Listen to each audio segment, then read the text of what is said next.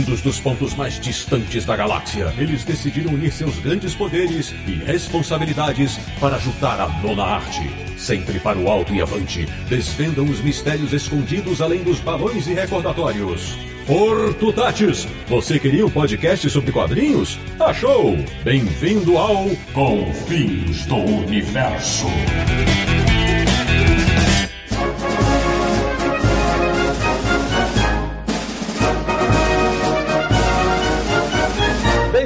Bem-vindo! Está começando mais uma edição de Confins Universo, o podcast sobre quadrinhos que é sempre avante, gigante, galante, vibrante, que é o podcast do Universo HQ, o site que tem uma cópia da certidão de nascimento de Steve Rogers em sua galeria de troféus. www.universohq.com e o programa de hoje é falar dos 80 anos de um dos super-heróis mais marcantes e queridos de todos os tempos. Eu sou o Sidney Guzman, falo de São Paulo e já fiz escudos com uma estrela no meio usando tampas de caixa de pizza. De Petrópolis, no Rio de Janeiro, o caçulinha do universo HQ, que se fosse criança nos anos 50, certamente teria uma carteirinha de membro dos Sentinelas da Liberdade. Samir Daliato. Pensei que você ia falar que seria o Bucky. Mas não é qualquer um que estreia socando Hitler. Da República do Ipiranga em São Paulo, ele, que é o verdadeiro nômade da nossa equipe, Marcelo Laranjo. E sempre dando aquela dica: não confunda soldado infernal com soldado invernal. De Luxemburgo da Europa, o nosso correspondente internacional, o homem que continua com seus cabelos pretos porque foi bombardeado por raios Vita na adolescência, Sérgio Codespot. Cara, eu tô mais hoje em dia pro soldado invernal com o frio que faz aqui, viu?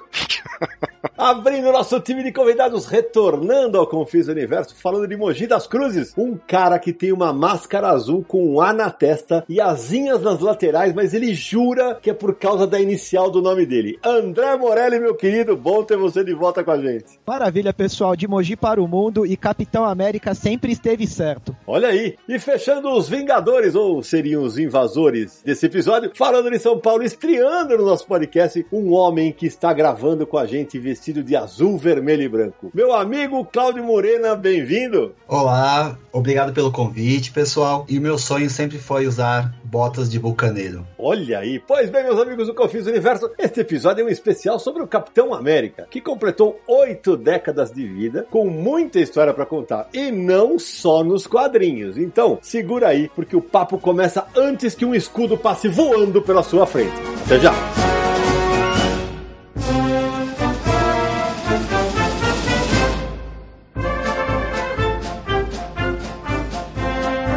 Samir Naliato, antes de adentrarmos a história do Capitão América, aqueles recados iniciais que os nossos ouvintes já estão sabendo, mas tem muita gente descobrindo confins agora, Samir. Então, manda bala, ou manda o escudo. Exatamente isso, Sidão. Sempre passando os nossos recadinhos iniciais. O primeiro deles é que nós temos uma campanha de financiamento coletivo, né, uma campanha recorrente lá no Catarse. Então acesse catarse.me barra universo HQ para você ter todos os detalhes de como funciona essa campanha, os planos de apoio disponíveis, as recompensas programadas. É realmente recorrente, como eu falei, né? Então, assim, seu apoio vai contar todos os meses, como se fosse uma assinatura mensal, né? Então, tem lá os planos que começam a partir de cinco reais e aí os valores vão aumentando e para cada um deles suas próprias recompensas, agregando todos os serviços e bonificações que a gente oferece para os nossos confinautas. Então, acesse lá catarse.me barra universo HQ e se torne um confinalta você também. É verdade. E além disso, tem outras recompensas, né, Samir? Tem os sorteios que a gente faz todo mês de pelo menos 40 quadrinhos. Tem ter o nome eternizado no episódio do Confins. Hoje tem? Hoje tem 10 nomes de apoiadores que serão eternizados aqui no Confins do Universo. Então manda bala. Nosso agradecimento, nosso muito obrigado para Carlos Eduardo Alexandre, Cláudio Marcolino Alves, Vládia Oliveira Almeida, Murilo de Freitas Teixeira, Fernando José Graff, Patrick João da Silva Pinto, Renata Momoi Tanabe, Jéssica Miranda Teodósio, Gabriel de Freitas Gonzales e Guilherme de Carvalho Trindade Rocha. Muito legal, obrigado a todos eles. E mais e mais gente chegando para a família Confins do Universo. Mas tem mais recompensas também para quem apoia o nosso trabalho. Isso mesmo, uma dessas recompensas é participar aqui da gravação com a gente. Todo mundo ouve o episódio bonitinho, editado depois que é lançado. Mas apoiadores do Confins do Universo, podem acompanhar as gravações aqui com a gente. Então, fica acompanhando os bastidores, né, ver os erros, os extras lá, aqueles extras que vão no final do episódio. São alguns, tem outros erros durante as gravações. Só quem é apoiador que acompanha isso aqui na gravação ao vivo. E hoje nós temos conosco o Alexandre Pitel. Não, esse que é um dos maiores pé quentes da história dos nossos sorteios. O que esse homem ganha de quadrinho? Ele fica lá, vai sair esse, vai sair esse, ele muda, ele muda o sobrenome dele. E aí, Alexandre, tudo bem, meu velho? Tudo bem, Sidão? Boa noite. Boa noite, Sidão, Samir, Sérgio, Naranjo, Cláudio e todo mundo. Tô ansioso pra assistir a gravação, porque o Capitão América é um dos meus heróis favoritos, então. E é um dos meus Vingadores favoritos, então tá beleza. Vai ser bem bacana, vai ser bem bacana. Então vamos lá, como eu falei no, no começo do episódio, o André Morelli já esteve conosco, mas se você de repente não ouviu o episódio que ele participou, André, se apresenta aí, fala pra galera que tá nos ouvindo onde você escreve sobre quadrinhos e por que que eu te chamei. Cara, ah, acho que já estamos chegando num lugar muito interessante. Me lembro quando eu era um jovem foca, mas agora fazendo as contas já devo estar escrevendo sobre cultura pop há cerca de 15 anos, o que é bem assustador, né? O que indica também porque eu tenho cabelos grisalhos começando a aparecer na minha cabeça.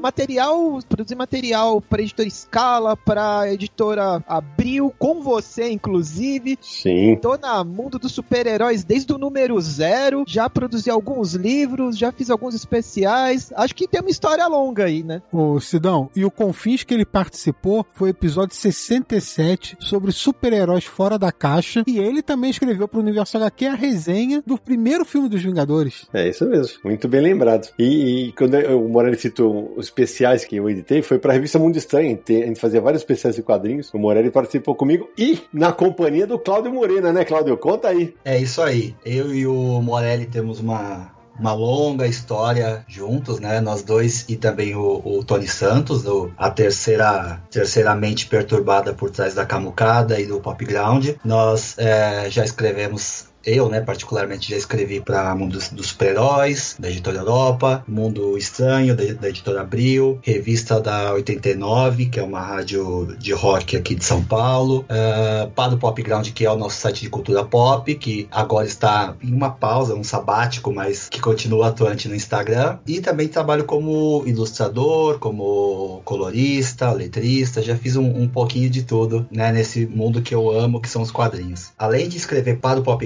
Ground, nós temos um coletivo de ilustração e design, que é a Camucada, camucada.arte.br ou camucada.com.br. Também funciona. Nós trabalhamos bastante com ilustração para o mercado editorial, não só com quadrinhos, mas já fizemos quadrinhos para o Brasil, para Portugal também. Já participamos do Arts Alley da CCXP aqui no Brasil. Muito legal. Eu também já trabalhei com o Cláudio Moreno e com o André Morelli e com você naquele especial do Mundo Estranho, tudo que você precisa saber pra entender a DC Comics. A gente fez um trabalho lá juntos também. Esse é o que saiu, né? É porque também tava fazendo um da Marvel que foi, foi no meio que parou, não foi isso? É, a gente ia começar esse projeto Isso. e aí a gente teve uma pausa da editora que já tava É. naquela situação mais complicada, É né? isso mesmo. O da DC, a equipe foi. Meus três repórteres são esses três aí: Samir, Morena e, e Morelli. Muito bem lembrado. I can do this all day.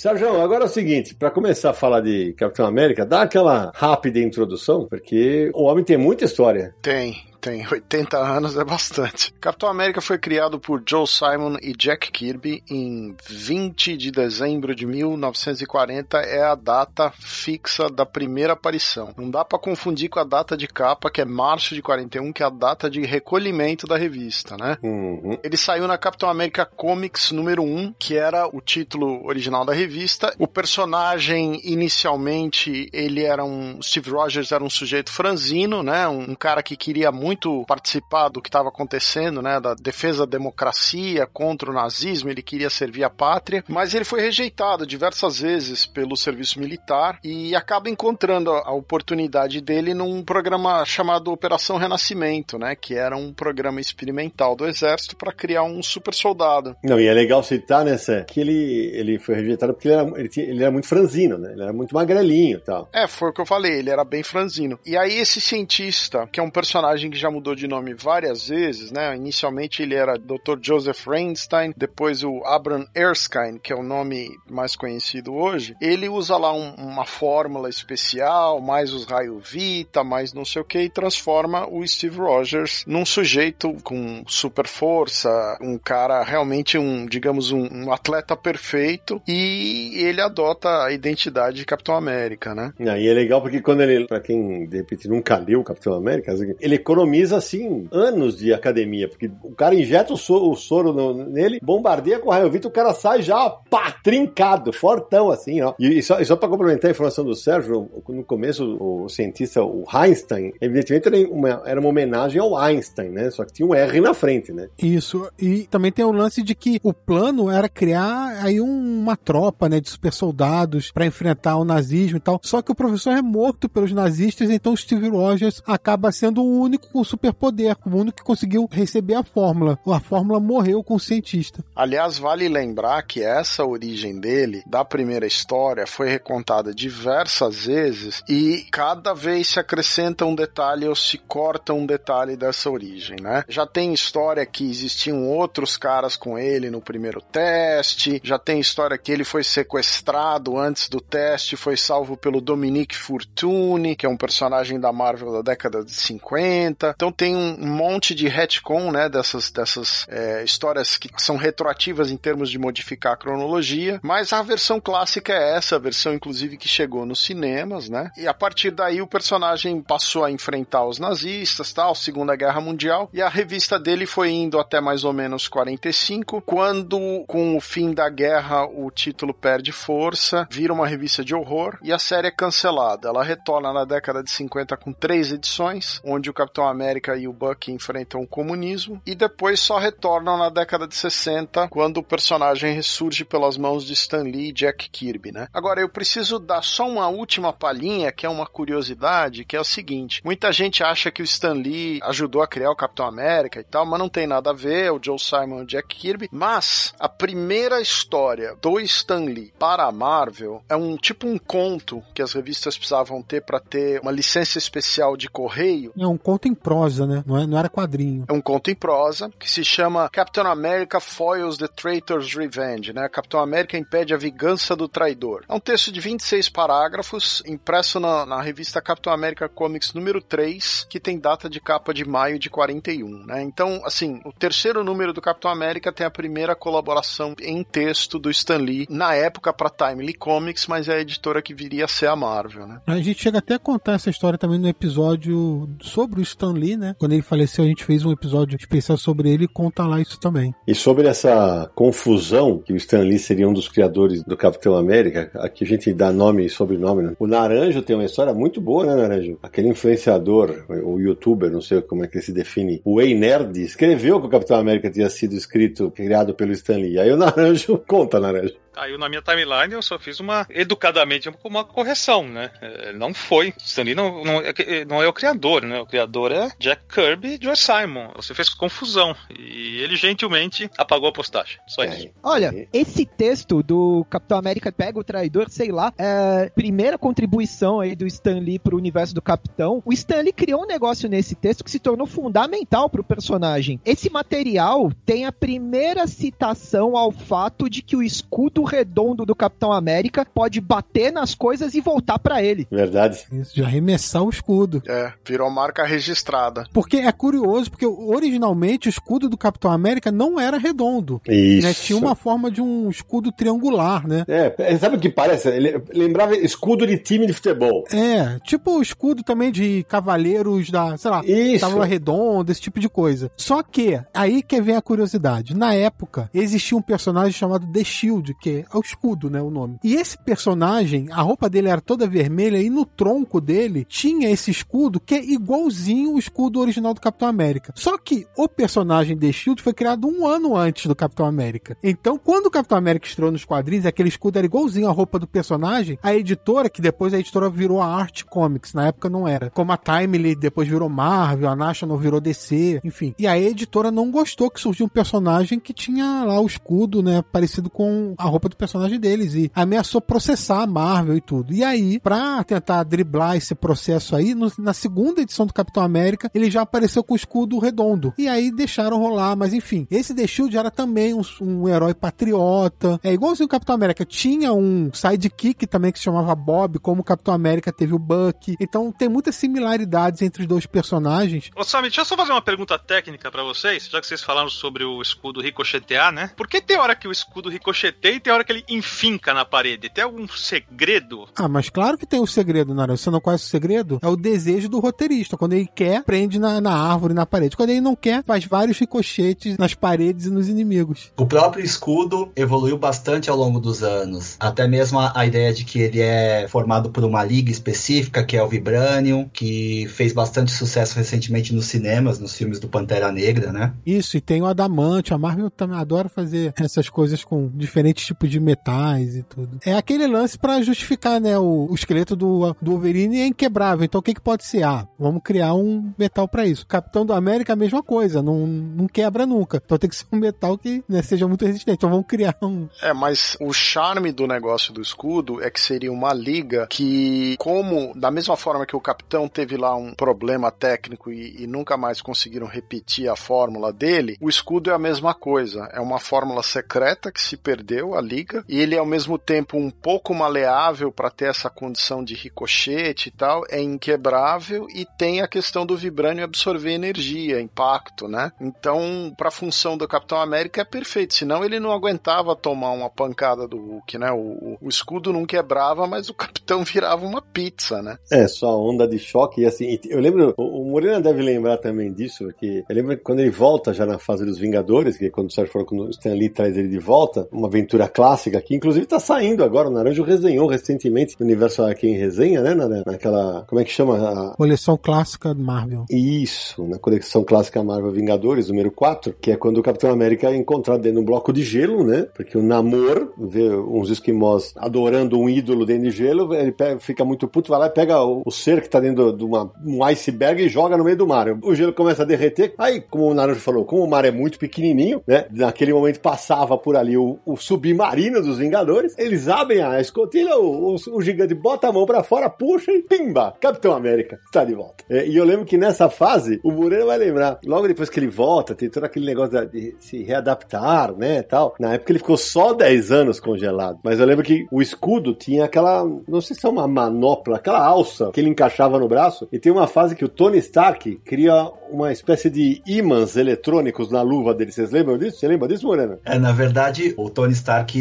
teve um grande sucesso, que é a própria armadura, mas ele não foi tão bem sucedido assim quando ele cria armas para os demais colegas, né? Eu me lembro da, da armadura do Capitão América, do escudo de energia, se não me engano, são todas obras dele, né? É isso aí. É, mais recentemente ele chegou o, aquela versão do Capitão América que tinha sido transformada pelo cubo cósmico num, num agente da Hydra, ele teve, voltou a ter um, um escudo triangular, né? Também tem a- o- aquele período que ele assume a identidade simplesmente de o Capitão, que ele tinha um outro escudo diferente que tinha sido feito pra ele também e não era o escudo original, né? On your left. Ô, Sérgio, sabe, você, você citou um negócio, eu não sei se você, o Morelli, porque eu não vi. Quando a revista é cancelada, a primeira revista do Capitão América, não há um final, né? Porque o final é inventado depois, aquele negócio dele cair no mar, né? E que é, é até parecido no filme, né? Eu queria saber se teve no, no- nos quadrinhos um final. Não, então, o que acontece é o seguinte: quando chega a edição 74 75 da Capitão American Comics, o nome da revista muda para Captain America Weird Tales. E aí, o personagem simplesmente ele para de ser publicado. Inclusive, nas últimas aventuras do personagem, o Buck tinha tomado um tiro e tinha sido afastado. E quem assume como parceiro dele, se não me engano, era a Golden Girl. É isso mesmo. E essas são as últimas aventuras antes deles voltarem na década de 50, que só teve três edições, né? A numeração continua na Atlas, né? E eles enfrentam personagens comunistas, né? Inclusive, é curioso porque até a década de 50 tem três caveiras vermelhas, né? O primeiro caveira vermelha era uma farsa, era um, era um industrial que usava lá a identidade do caveira. O segundo é o, é o caveira vermelha clássica. E esse terceiro caveira vermelha é o da fase comunista, que era um, um outro sujeito que se fazia passar pelo caveira vermelha, mas era comunista, né? Então tem essa curiosidade também. É importante lembrar que o, o lançamento do Capitão América culminou com uma grande onda patriótica Uhum. por, conta, por conta da Segunda Guerra Mundial e essa questão alavancou muito as vendas do Capitão América e essas vendas nunca mais foram as mesmas no pós-guerra. Verdade. Então várias tentativas foram feitas até que o título acabasse simplesmente cancelado. É, o Moreira lembrou bem, porque assim, é legal a gente mencionar, porque o Samir citou rapidamente o Shield, né, que é o escudo. O Capitão América não é o primeiro herói patriótico, né? É bom a gente deixar isso claro, né? Não, e não só não era, como a própria Marvel tinha dezenas de personagens de heróis patrióticos, né? As outras editoras todas da época, a Fox, a antecessora da arte, que acho que era MLJ ou MJL, eu sempre confundo as letrinhas. Esse que é o da Shield, do Shield, no caso. É, então, que tinha o Shield, mas não era o único, né? Eles tinham outros heróis. A DC tinha vários heróis também. Então, assim, todas as editoras tinham ou vingadores patrióticos que lutavam contra a quinta coluna, ou gente que ia mesmo pro exterior. Aquela Best American Comics que o Alan Moore usou, né? Que era a editora Nedor, Standard Nedor, que teve vários nomes. Eles tinham também uma dezena de heróis enfrentando o nazismo. Eu lembro que, como o Morena bem lembrou, né, quando o Capitão América estreia, cara, é assustador falar isso hoje. As vendas eram na casa de milhão de exemplares. Eram assustador. E, e aí teve, óbvio, a gente já fez alguns episódios de Confis em que a gente fala do como é que era o mercado, como funcionava. Fez sucesso, os outros estúdios fa- faz alguma coisa parecida. Surgiram algumas cópias meio descaradas, como Captain Freedom, o Capitão Liberdade, teve The American Eagle, a águia americana, e o Captain Flag, que era o Capitão Bandeira, que olha, vai vendo, né? Obviamente eram cópias do Capitão América que caíram no esquecimento. É, quando o Simon tava produzindo, né, o, o Capitão América, a primeira ideia dele era fazer chamar o personagem de Super American. Mas ele chegou à conclusão que assim, não, tá manjado. Tem muito super no mercado de quadrinhos, né? Eu vou tentar Capitão, que é um negócio que não tem muito. Só que depois que o Capitão surge, surge um monte de Capitão, né? Não, e é legal, Moreira, isso que você falou, porque o Sérgio citou da década de 50, quando tentaram trazer o Capitão de volta, o Joe Simon e o Kirby não estavam mais. E os dois chegam a criar uma paródia do personagem chamada Fighting American, que é o lutador americano. Que hoje tá com o Rob Liefeld. Exatamente. Ai, puta. Agora, meu fígado estragou, velho. O primeiro número do Fight America ainda era, eles se levavam a sério, mas a partir do segundo número o negócio eles falaram, não, vamos partir pra uma comédia geral mesmo, dane-se. O Joe Simon e o Jack Kirby acabaram saindo da Marvel na época da Timely, né? Por causa da grana do Capitão América em relação a essa venda de milhões de exemplares. O Martin Goodman pegava o dinheiro para pagar todas as despesas e as dívidas dos outros produtos e relatava que o Capitão América tinha dado um lucro inferior à realidade. Quando eles descobriram isso conversando com o contador, foi uma das razões deles terem começado a fazer trabalhos para DC e que posteriormente acabou dando aquela briga toda que eles acabaram saindo da editora. E é um bom gancho pra gente já falar que tem episódios sobre o Jack Kirby no Confins do Universo, que a gente também conta essa história e várias outras sobre ele. Mas se não, eu queria voltar rapidinho nas origens do Capitão América pra fazer umas contextualizações da época. Primeiro, lembrar que o The Shield, né, o escudo que eu mencionei antes, em no- 2009, 2010, agora recentemente, há 10 anos atrás, voltou pela DC Comics, reformulado e tudo mais, então teve isso. Mas, naquela época, o Joe Simon e o Jack Kirby eram judeus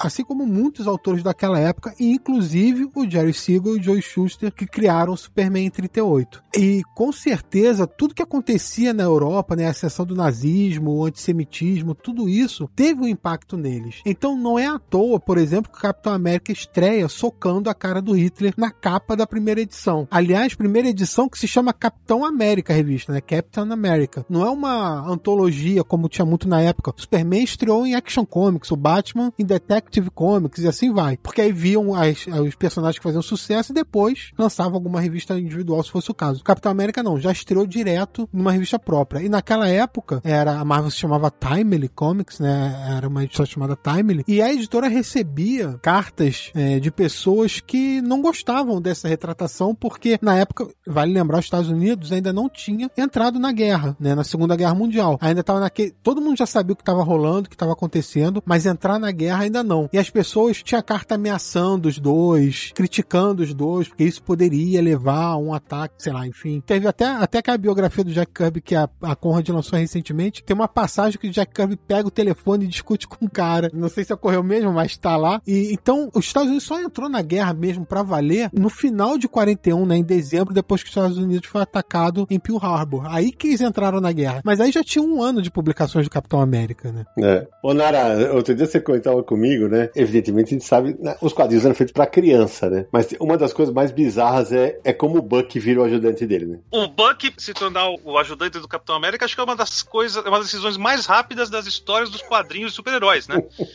Porque é assim, o cara, o cara entra na hora errada, no lugar errado, oh não, você né, tá colocando o uniforme, você é o Capitão América. É, dois quadrinhos, sim, e você vem comigo. É isso. o Brubaker depois aproveitou essa coisa, né, para dizer que o Buck ele, ele tinha aquela função tática que a imagem do que o Capitão América não podia ter, né? Ele fazia o trabalho sujo, enquanto a imagem do Capitão América ficava limpa, né? Ele transforma essa relação numa coisa mais, mais realista em, em relação à época da guerra, né? É, o Brubaker foi muito feliz, mas vamos combinar aqui, né? Na versão original ele era um adolescente, ele era mascote do regimento em que o, o Steve Rogers era recruta, né? É, ele era o órfão que vivia no quartel, né? Obrigado, isso. Não tinha pô. sentido isso, né? É, os caras levaram o menor de idade na guerra. Não, e não só isso, né? Impressionante as capacidades táticas de batalha desses jovens descobertos do nada, de, né? De, os bichos brigam tão bem quanto o titular que tem superpoderes, né? Impressionante. Era muito louco, cara. É, lembrando que na época da guerra existia um grupo que chamava Young Allies, né? Que era o, o, o Buck, o Toro e outros super-heróis mirins. Eles eram acompanhados de uma série de garotos. Eram seis ou sete crianças, pré-adolescentes ou adolescentes, que andavam com facas, com pistolas, combatendo o nazista. A gente falou deles no episódio de Sidekicks, né, Sam? É um negócio meio complicado hoje em dia, né? De imaginar.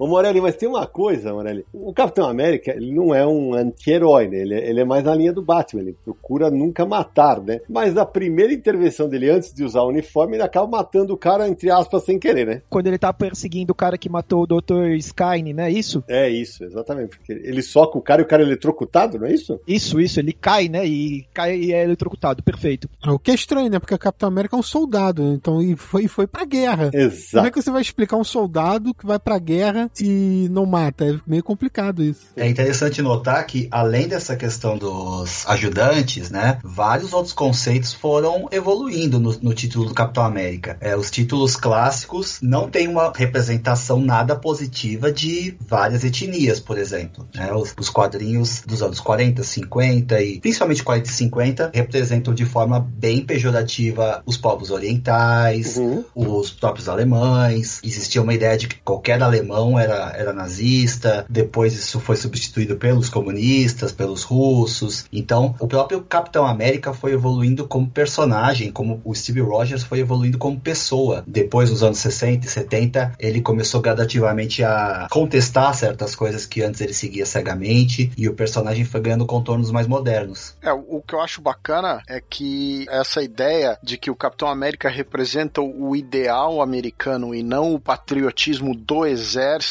americano, digamos, do presidente, do governo americano, é o que você tá falando, né? Que é, é muito do final da década de 60, começo dos anos 70, quando tem a questão dos direitos civis, a questão do racismo, né? Essas questões acabam levando a ele e é a primeira vez que ele larga a identidade e assume o, o nome de nômade. Vocês lembram disso? Isso. Sam, mas acho que antes disso era legal falar de um negócio que a gente sempre fala de, sobre cronologia, né? Morelli vai me ajudar porque ele trabalhou, inclusive, no, acho que no dossiê Morelli e Morena, né? No dossiê do Capitão América da Mundo dos Super-Heróis, porque é o seguinte, quando o Capitão América volta nos Vingadores, já estamos nos anos 60. E aí, bom, beleza, ele, tava, ele ficou hibernando lá no gelo, né, não sei o que. E o mais legal é que ele ficou em criogenia, porque ele não morre, né? Ele tá em criogenia total, né? Aí, quando ele tá na água, tá, o gelo dissolve, pumba, daqui a pouco come. E o- ele, é- uma cena que eu adoro. Eu até falei no aniversário aqui em resenha, que o Nara resenhou, que ele, ele tá deitado, daqui a pouco o cara levanta com agilidade, velho. Nem os músculos do cara congelaram. O cara tava um negócio espetacular. Mas aí veio um negócio chamado cronologia. A Marvel, ele ficou 10 anos lá congelado, só que a Marvel tinha que explicar como assim. O que, que aconteceu com o Capitão América?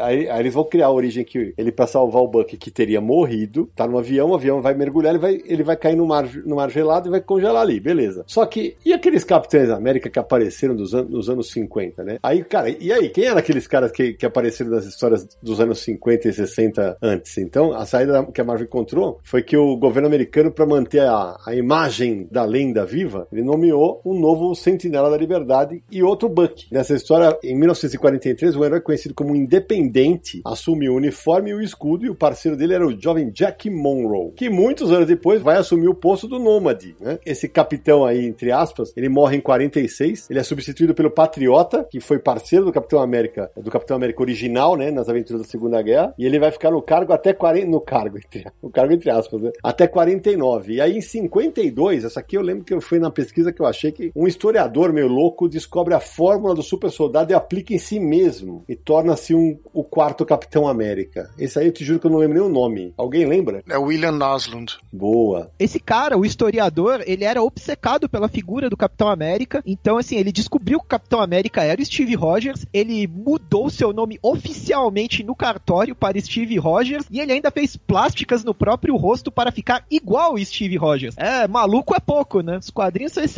nisso. Sensacional. Pitangui lá, eu vou te falar, hein? Os caras, os caras, o Pitangui era ficha perto dos caras que fizeram querer ficar igualzinho, mas diga lá. Esse quarto Capitão América, ele foi introduzido na cronologia como um retcon, né? Um retcon de 72, num arco do Capitão América de número 153 a 158, quando esse personagem é introduzido, né? E ele teria sido o Capitão América que aparece nas histórias do Young Man 24, Capitão América 76 a 78, que são as quatro histórias da década de 50. Esse personagem não teve nativa nos anos 60, né? É só na década de 50 mesmo que ele teria atuado, né? E o personagem que você chamou de o Independente, ele é o espírito de 76, né? Que é o segundo Capitão América, né? Que em inglês se chama Spirit of 76. Eu, eu acho que no Brasil não ficou independente, Morena, você lembra disso? Eu achava que era independente o nome dele. Eu conheço pelo nome de espírito também. Se não me Então- engano, esse é o William Nasland. O outro é o William Burnside. Ah, verdade. Tá. Desculpa. Olha aí, boa, boa. boa correção. Boa correção. O Nasland é o, é o segundo Capitão América, que é o Espírito de 76, e o Burnside é o 4. O terceiro Capitão América é o Jeff Mace, que é o Patriota. Tem uma história da Watif, que é a número 4, de 77, no qual o segundo Capitão América salva o Harry Truman usando o uniforme do Capitão América e morre enfrentando um androide, né? É ele e o segundo Buck. E aí, quando ele morre, o Jeff Mace assume como patriota e se torna o terceiro Capitão América, né? Esse personagem teria sido o Capitão América entre 46 e 50, é a data que ele atuou. Tá, ah, eu, eu eu acabei de checar. O William Naslund, ele, ah, ele é o espírito de 76, mas ele também foi chamado independente. Isso eu já não lembrava. Então acho que talvez no Brasil ele tenha tido, porque eu peguei de uma matéria antigona minha. Bem bacana, bem legal. Agora, Marcelo, na hora de como eu nunca te coloco em enrascada, eu falei na abertura que o universo HQ tem a cópia da certidão de nascimento do Capitão América. Qual a data de nascimento de Steve Rogers? Aí fácil, né, bicho? É fácil. Moleza, né? Muito moleza, não é não? Qual você acha que é? Ele tá no Google, Lazarento. Não, não tô não. Tô não. Ou eu sei ou eu não sei, eu não apelo, não. Não, essa daí é muito difícil, né? Ué, não é 4 de julho? É 4 de julho, mas e o ano? O ano é uma confusão, né? Porque a gente tem a própria Marvel dizendo que foi em 1917, em Adventures of Captain America número 1. O Sérgio tem informações. Fa- Fala aí, Sé. É, eu tenho a seguinte informação, que num dos guias da Marvel, né, nos famosos handbooks, eles dão a data como sendo em 1922, e essa informação também consta do Capitão América Roll Call, que é uma outra revista que também dá a mesma data de 22. É, esse material é por volta de 2010, essas informações, digamos, históricas, né? Mas é possível que tenha um retcon onde essa data mudou de 17 para 18, para 20 ou para 22 ao longo do que os escritores foram mexendo, né? É isso, a gente pensar, é, né, Samir? Porque assim, a revista foi lançada no final de 1940, né? É, se ele fosse de 22, ele teria 18 anos como Capitão América. Se ele fosse de 17, ele seria um pouquinho mais velho. É, é só a gente. É que eu não sei. Aqui no Brasil, pra você se alistar no exército, é 18 anos. Uhum. Nos Estados Unidos, eu não sei dizer. Vocês, alguém, algum de vocês sabe? Não, é, é- a idade é 18 anos, mas é, muita gente se alistava com 16 ou 17 mentindo a idade, né? E tinha É. gente mais velha que Exatamente. se alistava pra ir pra guerra, justamente, né? Foi uma situação muito específica, né? É verdade. E lá nos Estados Unidos parece que você pode se alistar dos 18 aos 35, né? É bem provável que essa data tenha mudado várias vezes, né? Exatamente. Essa- a Marvel e a DC Comics fazem isso em vários momentos icônicos, né? Por exemplo, a, a guerra onde o Tony Stark cria a armadura. Isso já, essa informação já mudou várias vezes. Verdade, verdade, bem lembrado. É, começa no Vietnã e depois vai para as guerras mais recentes, né? Black Captain America, huh? Damn right. Bom, a gente tá falando do Capitão América aqui, dos quadrinhos e tal, mas aí a dúvida é essa. Quem aqui conheceu ele nos quadrinhos? Quem conheceu no desenho animado, Marcelo Naranjo? Desenho animado desanimado. Não tenha dúvida disso. Foi ali naquele desenho, acho que é uma produção canadense, né? Aquele desenho que simplesmente pegava o recorte dos personagens e fazia se mexer na tela em poses fixas. É, Uhum. Capitão América, Homem de Ferro, Namor, Hulk e o Thor. Thor. Conheci ali, não tenha dúvida nenhuma. É. Ah, depois nos quadrinhos, porém eu não gostava muito dele nos quadrinhos, quando eu tinha aí meus 9, 10, 11, sabe? Essa coisa que ele ficar mandando todo mundo fazer as coisas, já Eu bastava também. meu pai, entendeu? Eu também. Mas e, e aí, Naranjo, eu vou te falar que, até pra arredondar pra quem ouviu o podcast desde o começo, logo na abertura eu falei que o, o Confins do Universo tá sempre avante, gigante, galante e vibrante. Por que, Naranjo, que eu falei isso? É a musiquinha, não é? Pois é, a trilha sonora do Capitão América tinha duas aberturas, né? Foi o único que teve duas letras. Uma delas é, atenção, né? Você vai cantar comigo, Naranjo? Não. Ah, eu não lembro a letra. É que é, é justamente tem essa frase que é assim: o Capitão América lança seu escudo. Quantos que serve o mal acima de tudo. Avante, galante, vibrante, que a brasa queime o mal não teima quando o Capitão América lança o seu escudo. Olha aí! Um sidão musical, hein? E aí vem a segunda. É, A segunda, eu lembrava dessa, né? A segunda eu não, eu não lembro dela, porque é uma redublagem de 82. A segunda redublagem é O Capitão América é um grande lutador. Contra o inimigo é sempre vencedor. É um homem forte, enfrenta a morte com coragem e amor. Para onde for, o Capitão América é um grande vencedor.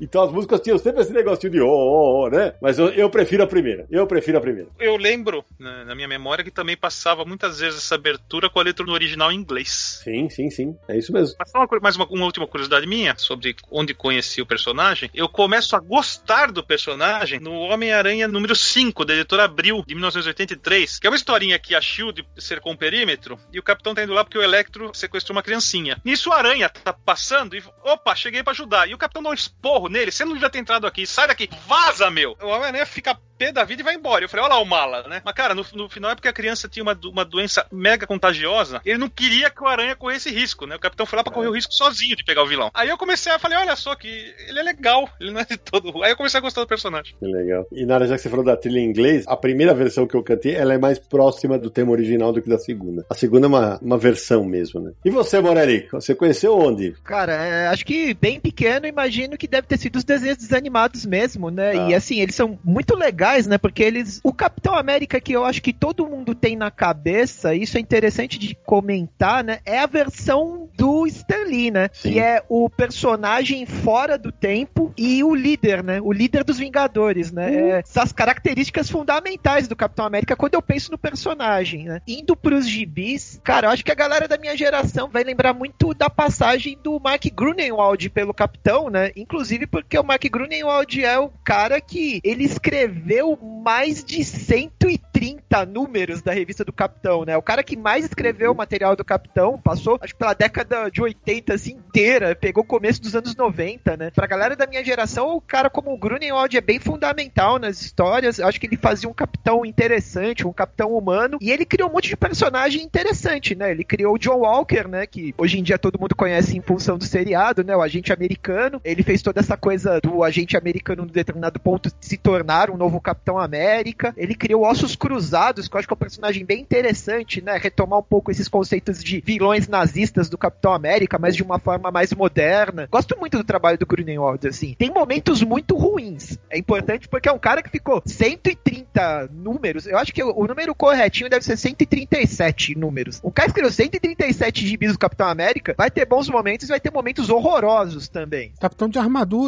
Cara, Cap Wolf, quando o Capitão vira um lobisomem, maravilhoso. Jesus de bicicleta. Maravilhoso. Mas assim, o cara tava lá produzindo. Eu gosto de roteirista que faz o feijão com arroz, tá lá todo mês fazendo o gibi. Talvez não tenha nenhum momento espetacular, mas era o cara que entregava entretenimento satisfatório todo mês. Isso é importante, isso é fundamental para uma mídia como o gibi de super-herói, né? A gente tem que dar palmas para quem se esforça em fazer um bom gibi mensal. E você, Morena, você lembra? Foi nos quadrinhos ou foi nos desenhos? Onde foi você? Olha, Sidney, eu tenho uma vaga lembrança de ter alguma coisa quando eu era bem pequeno, talvez um- uma lancheira, um copo do Capitão América, alguma coisa assim, não me lembro. Mas recorrendo ao nosso queridíssimo Guia dos Quadrinhos, eu encontrei as duas primeiras edições do Capitão América que eu li, né, ainda, ainda jovem, que foram as edições 143 e 144 do Capitão América da Abril. Na 143 a capa é a tropa alfa e na 144 a capa é o Capitão América saltando em um plano de fundo, um papel, alguma coisa assim. E é interessante lembrar que o mix dessa revista era bem, bem bacana. Tinha o Capitão América, se não me engano, as próprias aventuras dos Vingadores aconteciam nessa revista também. A tropa alfa do John Barney também. Então era uma, uma revista bacana de acompanhar. Ô, Nara, e, e o legal, Nara, é o seguinte: eu fui pelo desenho animado, mas assim, quando vai pros quadrinhos, é como o Morelli falou, eu lembro direitinho, foram os Vingadores da Block pra mim, cara, é porque foi quando eu comecei a gostar do personagem. Porque na, na fase Ebal mesmo, eu peguei pouquíssima coisa. Pra mim foi na RGE, mas é que eu era pequeno ainda quando li a RGE, entendeu? Então não, não tenho direito à lembrança, assim. Uhum. Block não, quase não peguei. E eu começo a prestar atenção mesmo nos- no começo dos formatinhos da Abril. É ali que começa a me, me pegar como, como leitor de quadrinhos, tendo lembrança posterior de tudo que eu lia. O Samir, que é o caçulinha também, né?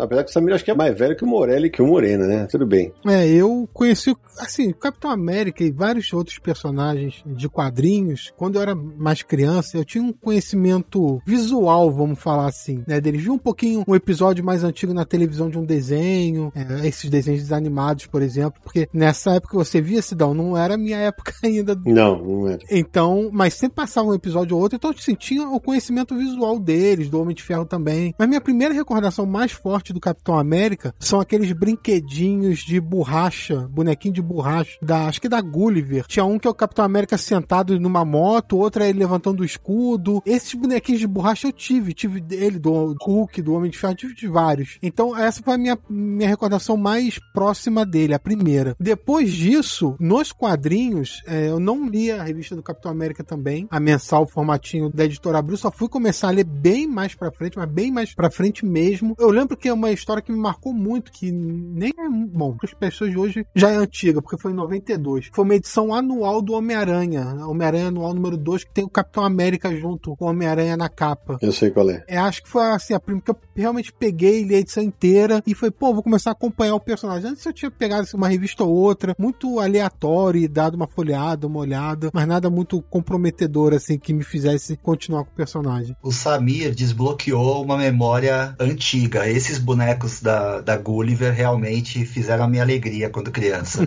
Eu também tive, cara. Eu vou te falar que eu não sei se é o que vocês estão falando, porque o da Gulliver tinha um que devia ter mais ou menos uns 10 centímetros de altura. E eu lembro que um primo meu tinha um que era um pouco maior, que era numa cor só, que eles deviam ter uns 15, 16 centímetros. Eu acho que no, epi no episódio com o Éder Pegoraro que a gente gravou, sabe, que era sobre bonequinhos, action figures e tal, ele cita esses bonecos. Eles eram um pouco maiores, só que era numa cor só. Eu lembro que eu tinha o Hulk e tal. E isso que o Morena falou é verdade, cara, porque eu lembro direitinho que o Capitão América tava com o escudo levantado acima da cabeça no que eu tinha. Se não me engano, o Falcão também, uhum. também tem uma estátua nessa. Tem, tem sim, Falcão.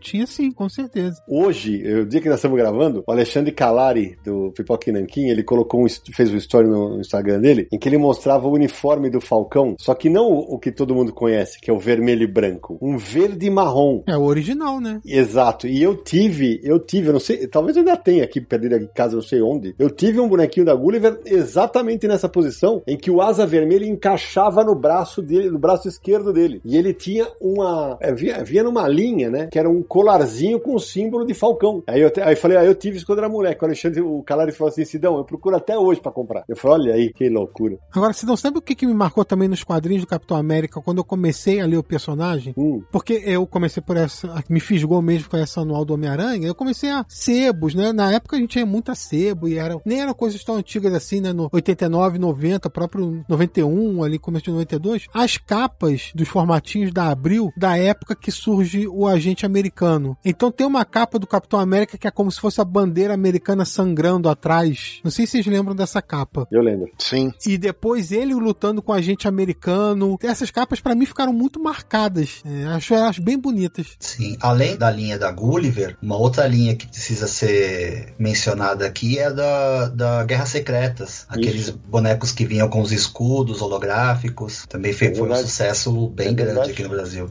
Sidão, eu comecei mais ou menos como você. Eu lembro do desenho, eu lembro de uma ou duas edições da Ebal e eu tinha a maioria das edições da Block, né? Inclusive uma edição que me marcou muito é uma edição que tinha uma vilã que era uma cientista negra que transformava todos os personagens em lobisomem, né? Essa cientista agora me fugiu o nome dela, mas ela é uma inimiga clássica do Capitão América e foi uma história marcante. E a primeira história do Zemo Zemo, o novo, o filho do Zemo original, que se chamava Fênix na época. Ele não assumia o nome de Zemo, só depois que ele cai numa espécie de um balde gigante de adesivo X é que você descobre que ele é o filho do Zemo original, né? Então, é, para mim, o Capitão sempre teve um impacto muito grande como personagem. As primeiras histórias dele que eu me lembro são essas histórias da década de 70, né? É justamente a fase um pouco anterior dele virar o nômade, sabe? Sim. Era muito muito, muito dinâmico, muito divertido, assim, era muito diferente do material que a gente tinha ideia de super-herói, assim, né?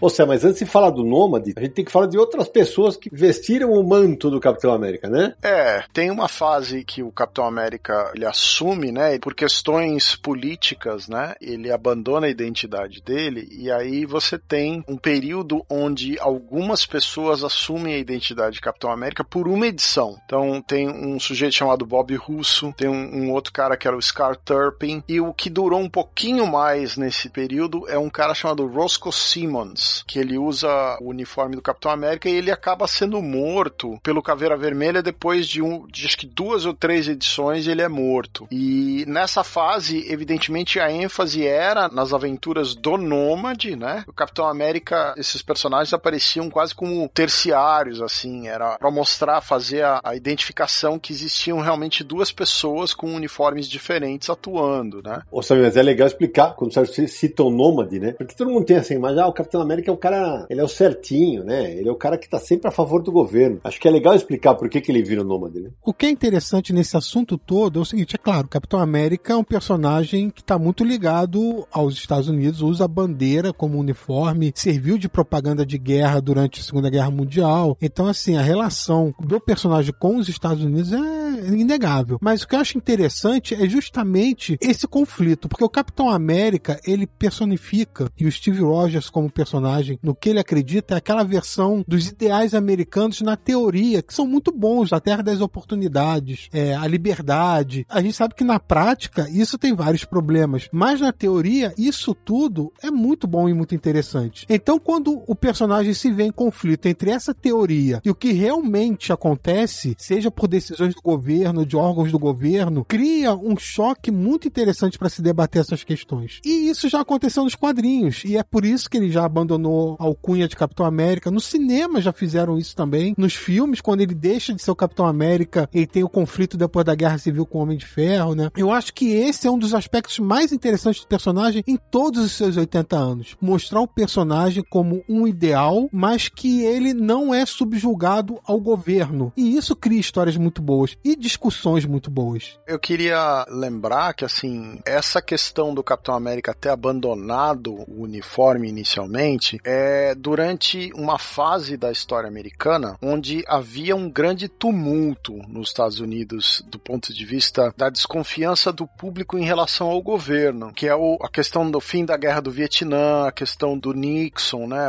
o escândalo do Watergate. Então, todas essas coisas são refletidas nas histórias em quadrinho. Inclusive, tem um, um, um lance aí que é a fase também do Império Secreto, né, que tinha aquelas conspirações de bastidores tentando eliminar o Capitão América da jogada e tal. E é isso que é interessante, né? O, o personagem ele, ele deixa de ser aquela coisa patriótica antinazista que ele tinha levado por muito tempo e passa a ser mais ligado à ideia da Constituição americana, à ideia dos valores americanos. Né? O Capitão América é um personagem popular no mundo inteiro, mas inegavelmente ele cala muito fundo no, no coração da população dos Estados Unidos. E ele reflete né, as discussões que estão sendo feitas pela população, questões como as guerras, racismo, o 11 de setembro. O Capitão América passeou por todos esses assuntos e sempre, através dos seus roteiristas e desenhistas, sempre refletiu sobre essas, essas questões da história estadunidense, né? É, inclusive depois do 11 de setembro, a Marvel lançou uma revista do Capitão América que era desenhada pelo John Cassidy, que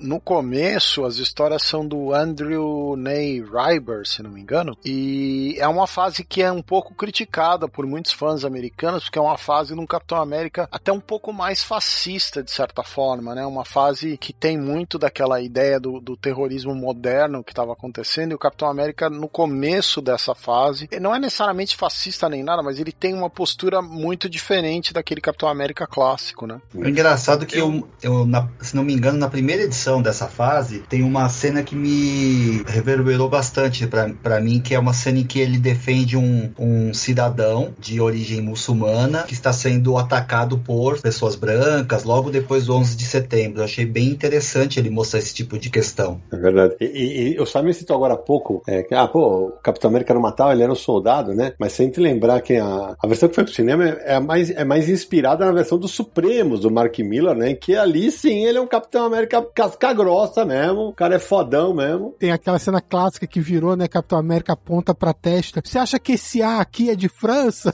É, é bom. Aí a, é o Miller sendo Miller, né? Eu imagino que isso deve ter repercutido um pouquinho mal lá na França, só um pouquinho. um pouquinho só de xenofobia, mas nada. Eu gosto mais do, do quando ele chega pro, pro Banner, depois que quando o Hulk volta a ser o Banner, depois de ter arrebentado tudo, doutor, o senhor está com o queixo quebrado. Não, não está. Ele dá um pontapé na cara do Banner, agora está. É sensacional. É. E sabe o que a gente falou agora há pouco, gente, de como cada um descobriu o Capitão América e tal? Eu lembro que eu já trabalhava no mercado de quadrinhos, cara, que, pô, eu já, eu já pesquisava, tinha escrito matéria sobre o Capitão América, mas a primeira vez que eu li as histórias originais, em julho de 92, a Abril lançou um encadernado chamado Capitão América As Primeiras Histórias. Na verdade também tem, certo? Também deve ter. Que ele tá empurrando o Hitler em cima de uma lata de lixo e o, e o Bucky tá fazendo, sabe qual, eu não sei como é, é aquela brincadeira que você, que você abaixa atrás do cara e o cara... Cama de gato. Cama de gato, isso mesmo. E ele tá empurrando ali. Eu lembro que a Abril lançou naquele momento que era um boom dos quadrinhos adultos no Brasil, foi quando eles lançaram esse encadernado que eu guardo com muito gosto na minha coleção aqui. Eu gosto do momento que o Miller, do A Queda de Murdoch, tem um vilão que usa as cores da, da bandeira americana e ataca o Beco do Inferno. Eu não lembro o nome desse vilão. Nuke. Bazooka. Bazooka. Bazooka. É, tem que ser em português.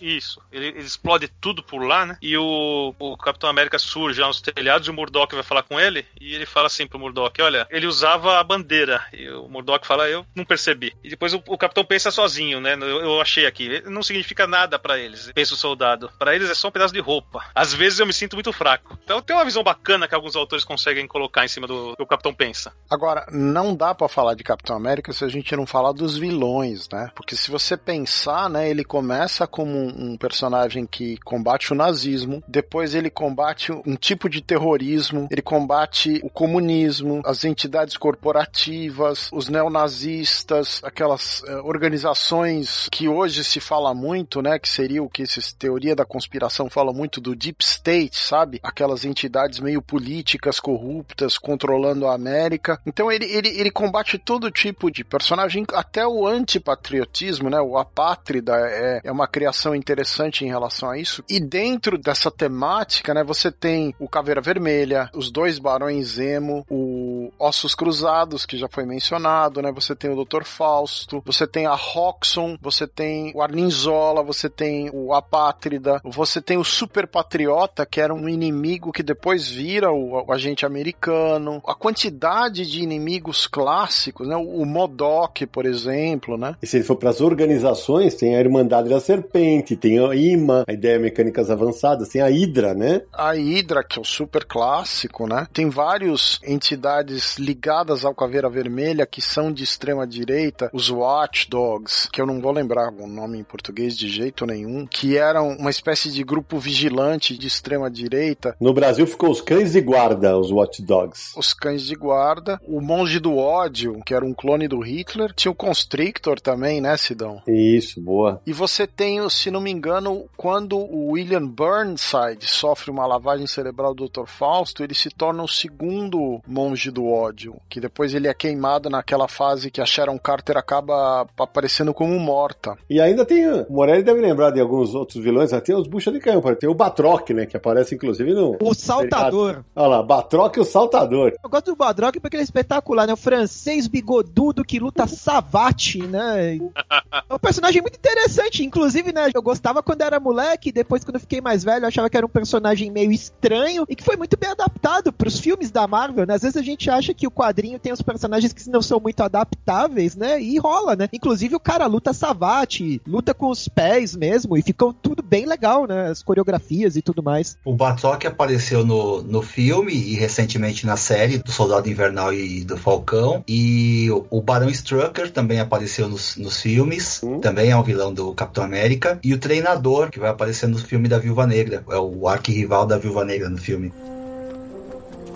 Your left.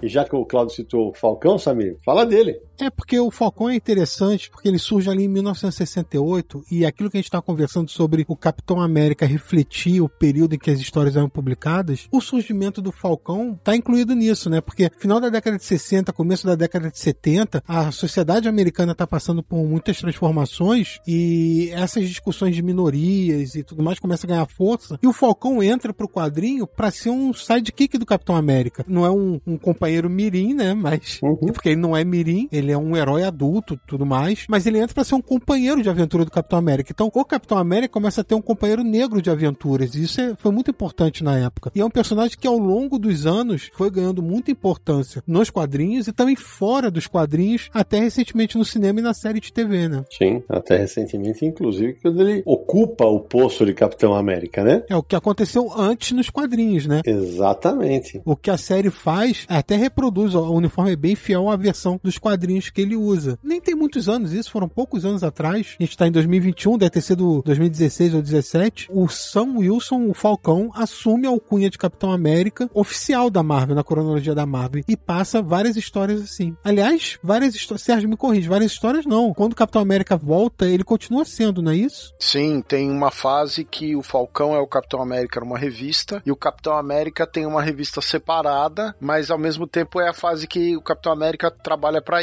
Hydra. Então tem essa diferença, né? Eles têm as revistas em paralelo. Agora, o Bucky Barnes já foi o Capitão América antes do Falcão, inclusive. E o Falcão pouca gente lembra, mas tem aquela a, origem clássica dele tem uma traição em função do cubo cósmico, né? O Caveira muda a origem do Falcão para que se ele tivesse sido criado pelo Caveira Vermelha para ele trair o Capitão América. E o lance do cubo cósmico é interessante dentro da cronologia do Capitão América, porque é com o cubo cósmico que o Capitão América retorna o Soldado Invernal à identidade do Buck nas aventuras do Brubaker, que o Ed Brubaker traz de volta o Bucky Barnes, que tinha morrido, entre aspas, como o Soldado Invernal, e é usando o cubo cósmico que o Capitão dá as memórias de volta pro personagem, né? O Falcão a mesma coisa, e depois quando o Capitão se torna um agente da Hydra, é por causa do cubo cósmico, que ele tem as duas versões, né? Que ele vira um agente da Hydra e que ele volta a ser o Capitão América. E que deu uma polêmica com os fãs mais conservadores lá. E, bom, apesar que os fãs mais conservadores também reclamaram quando o Sam Wilson virou o Capitão América. Até aí, né? O leitor de quadrinho reclama de tudo, não, não interessa se é conservador ou não. Exatamente isso, exatamente isso. Falando no Falcão, só pra lembrar, né, uma curiosidade, durante algum tempo a revista do Capitão América virou Capitão América e Falcão. Era o título da revista e era a história da dupla, né? Pra ver como o personagem ganhou importância durante esse período. Por falar em polêmica, nós passamos por vários personagens que vestiram o manto do Capitão América, mas ainda não mencionamos aquele que pode ser considerado o Capitão América original, talvez, o Isaiah Bradley. Boa! Boa! Que recentemente apareceu na série de TV Falcão e Soldado Invernal. Uh, o personagem estreou na, em uma minissérie chamada, se não me engano, aqui no Brasil, Verdade, Capitão América Verdade. Que vai sair agora pela Panini. A Panini anunciou recentemente, né? É, isso é curioso porque a Panini nunca tinha publicado essa história e ela saiu nos Estados Unidos em 2003. Já tem bastante tempo e só agora a Panini está publicando no Brasil. Vai ser lançado em agosto. Se não me engano, nos Estados Unidos, talvez o Sérgio tenha alguma informação mais, mais completa, mas se não me engano, nos Estados Unidos ela também não foi tão republicada assim, né? Não, é uma série que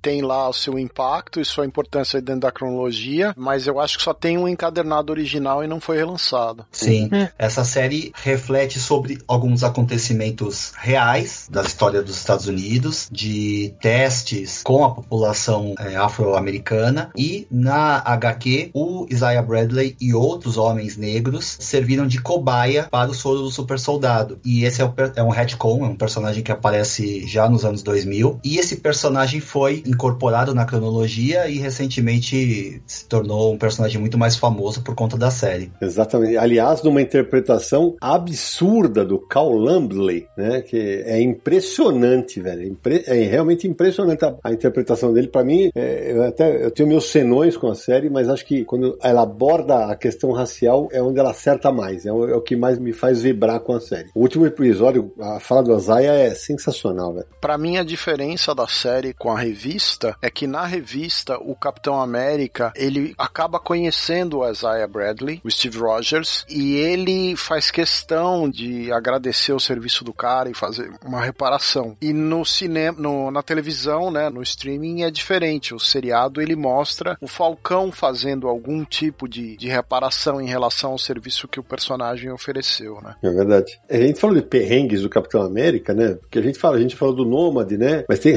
pro leitor mais novo, talvez o Capitão América chegou a ser indicado para concorrer ao cargo de presidente dos Estados Unidos, né? Só que ele, ele desiste da ideia, né? E nessas idas e vindas com o governo, a gente já falou da série e tal, tem o que é diferente do, da série do, do Falcão de Soldado Invernal. É a fase em que ele se transforma no capitão, que é uma roupa preta, sem estrela, é porque o governo caça, caça aqui com dois S, né? O uniforme dele é o escudo e dá pro John Walker, que vocês viram no, no seriado, certamente a galera que viu no seriado sabe que o cara realmente não batia bem da bola. Eu tava lembrando de algumas coisas, o Capitão América, ele teve alguns amores, tal, mas o Capitão América tudo certinho. Eu lembro de uma fase, vocês devem lembrar, ele teve um romance com a ex-vilã Cascavel, e ele ficava aquele, aquela, oh meu Deus, que que eu, é, será que ela está, ela está do bem agora, não? E, e, a, e, a, já citada pelo Morelli, que eu acho horrorosa, a fase que ele tem uma atrofia muscular, ele usa um exoesqueleto que, pelo amor de Deus, acho horrível. Algumas tramas são bem comuns no Capitão América, né? Uma delas é essa disputa pela posse do nome, Capitão América, né? É. Com o exército. E uma outra trama bem recorrente é assim que o soro do super soldado perde o efeito. Isso. Já, já aconteceu algumas vezes. Não, e a gente não citou, assim, a, que é a principal, né? Que é sempre aquela briga que ele tem por estar no tempo errado, né? Exatamente. Isso daí, nossa, como isso foi trabalhado ao longo do tempo? Foi no cinema, foi nos quadrinhos, o tempo inteiro. Sidney, você citou a Cascavel, eu não posso deixar de homenagear um dos melhores personagens da Marvel Comics nesse podcast, que é o Paladino, personagem que aparecia bastante nessa fase. de bicicleta. Olha de quem ele lembrou. É, um mercenário sacana pra caramba, que só aprontava, mas ele tem o seu impacto nas histórias do Capitão América também. Agora, é curioso, você falou do agente americano, né, do John Walker, nos quadrinhos ele era um pouco desequilibrado, mas ele fica louco quando os cães de guarda massacram a família dele. E aí que ele fica louco de verdade, né? No streaming é um pouco diferente isso, mas guardadas devidas proporções, eu acho que tem a mesma relação, né? É, mas na série também tem. Ele perde a estribeira quando tem uma perda também, né? Sim, exato. Por isso que eu digo guardadas relações é, é o mesmo efeito. A gente não pode deixar de falar que mais recentemente o Capitão América tem uma fase que ele chama simplesmente Comandante Rogers. É uma fase onde ele tá mais velho e tá atuando como um agente do governo, um agente independente às vezes. E o Buck e o Falcão são as pessoas que estão atuando como Capitão América, que é uma fase também aí ligada a esses mega eventos que a Marvel acabou fazendo de Guerra Secreta, Guerra Civil 1 e 2 e tal, tem todos esses, esses empecilhos. E agora a Marvel tá fazendo, é, em junho, a Marvel vai lançar uma minissérie na qual participam quatro personagens que já foram Capitão América, que é o, o Bucky, o Steve Rogers, o John Walker e o Sam Wilson. E eles estão numa espécie de um, de um road movie, né, de, um, de uma viagem pelos Estados Unidos em busca de uma pessoa que roubou o escudo. E a cada aventura eles vão conhecer um Capitão América diferente. Vai ter o Aaron Fisher, que é o Capitão América das ferrovias, vai ter a Nichelle Wright, que é a Capitão América da cidade de Harrisburg, e vai ter um Capitão América indígena, que é o, um personagem de origem india, que é o John Gomes, né? Então eles estão fazendo nesses 80 anos do Capitão América, eles estão fazendo uma homenagem onde os ideais do personagem são adotados por pessoas defendendo causas mais ligadas à questão da desigualdade social, da questão racial indígena, esse tipo de coisa, né? Se você lembrou de Corporação Batman, talvez não tenha sido mera coincidência. Exato. É possível. Realmente parece bastante, né? Parece bastante.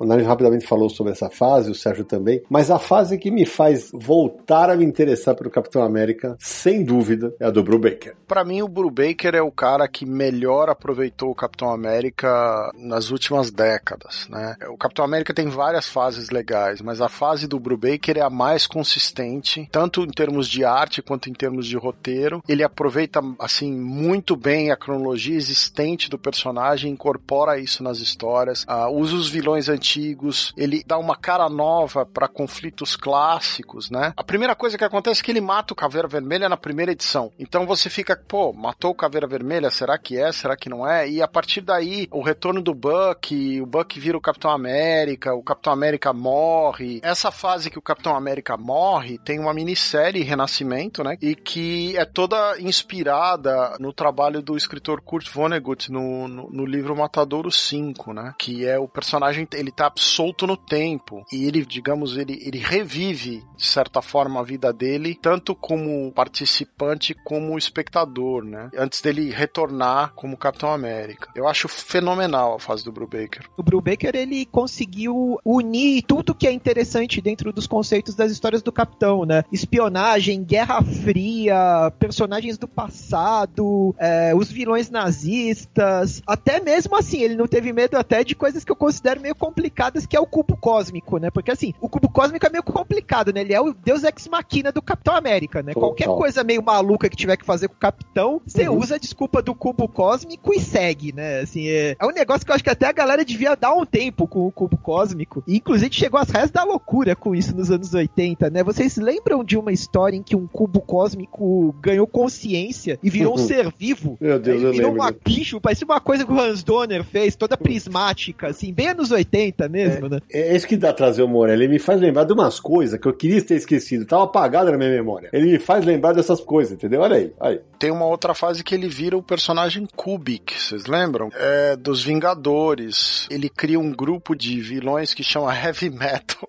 Nossa. Mas Morena, vou te falar. Tem um negócio na fase do Brubaker que eu fiquei relutante quando eu comecei a ler. Eu falei, ah, isso vai dar bosta. Né? Parece aquela brincadeira que tem no, na internet. Vai dar merda, vai dar merda, né? Vai dar merda, vai. Não, mas não deu. Porque ele conseguiu fazer um negócio que eu achava impossível. Ele trouxe o Buck de volta de uma maneira bacana, não só bacana, como ele colocou o personagem de volta no panteão dos personagens da Marvel, velho. Sim, além das histórias serem muito boas, o Bill Baker criou conceitos que deram muitos frutos, né? Nos quadrinhos, nos filmes, e talvez esse seja o principal deles, né? O, o Buck era um dos pouquíssimos personagens que tinha permanecido morto, né? Por muito Uhum. tempo. E voltou, né? Com uma trama que eh, a gente poderia dizer até que talvez seja mais típica dos anos ali da Guerra Fria, né? Que é aquele Uhum. personagem que Uhum. foi manipulado pela União Soviética e tal. Mas as histórias eram muito boas, o personagem era muito carismático. E quando ele assume o manto do Capitão América, uma boa parte dos leitores, inclusive, defendia que ele deveria continuar como Capitão América. Então é um arco de história que com certeza já está entre os maiores da história do personagem. Concordo. Ô Samir, a Panini lançou em oito volumes, não é isso?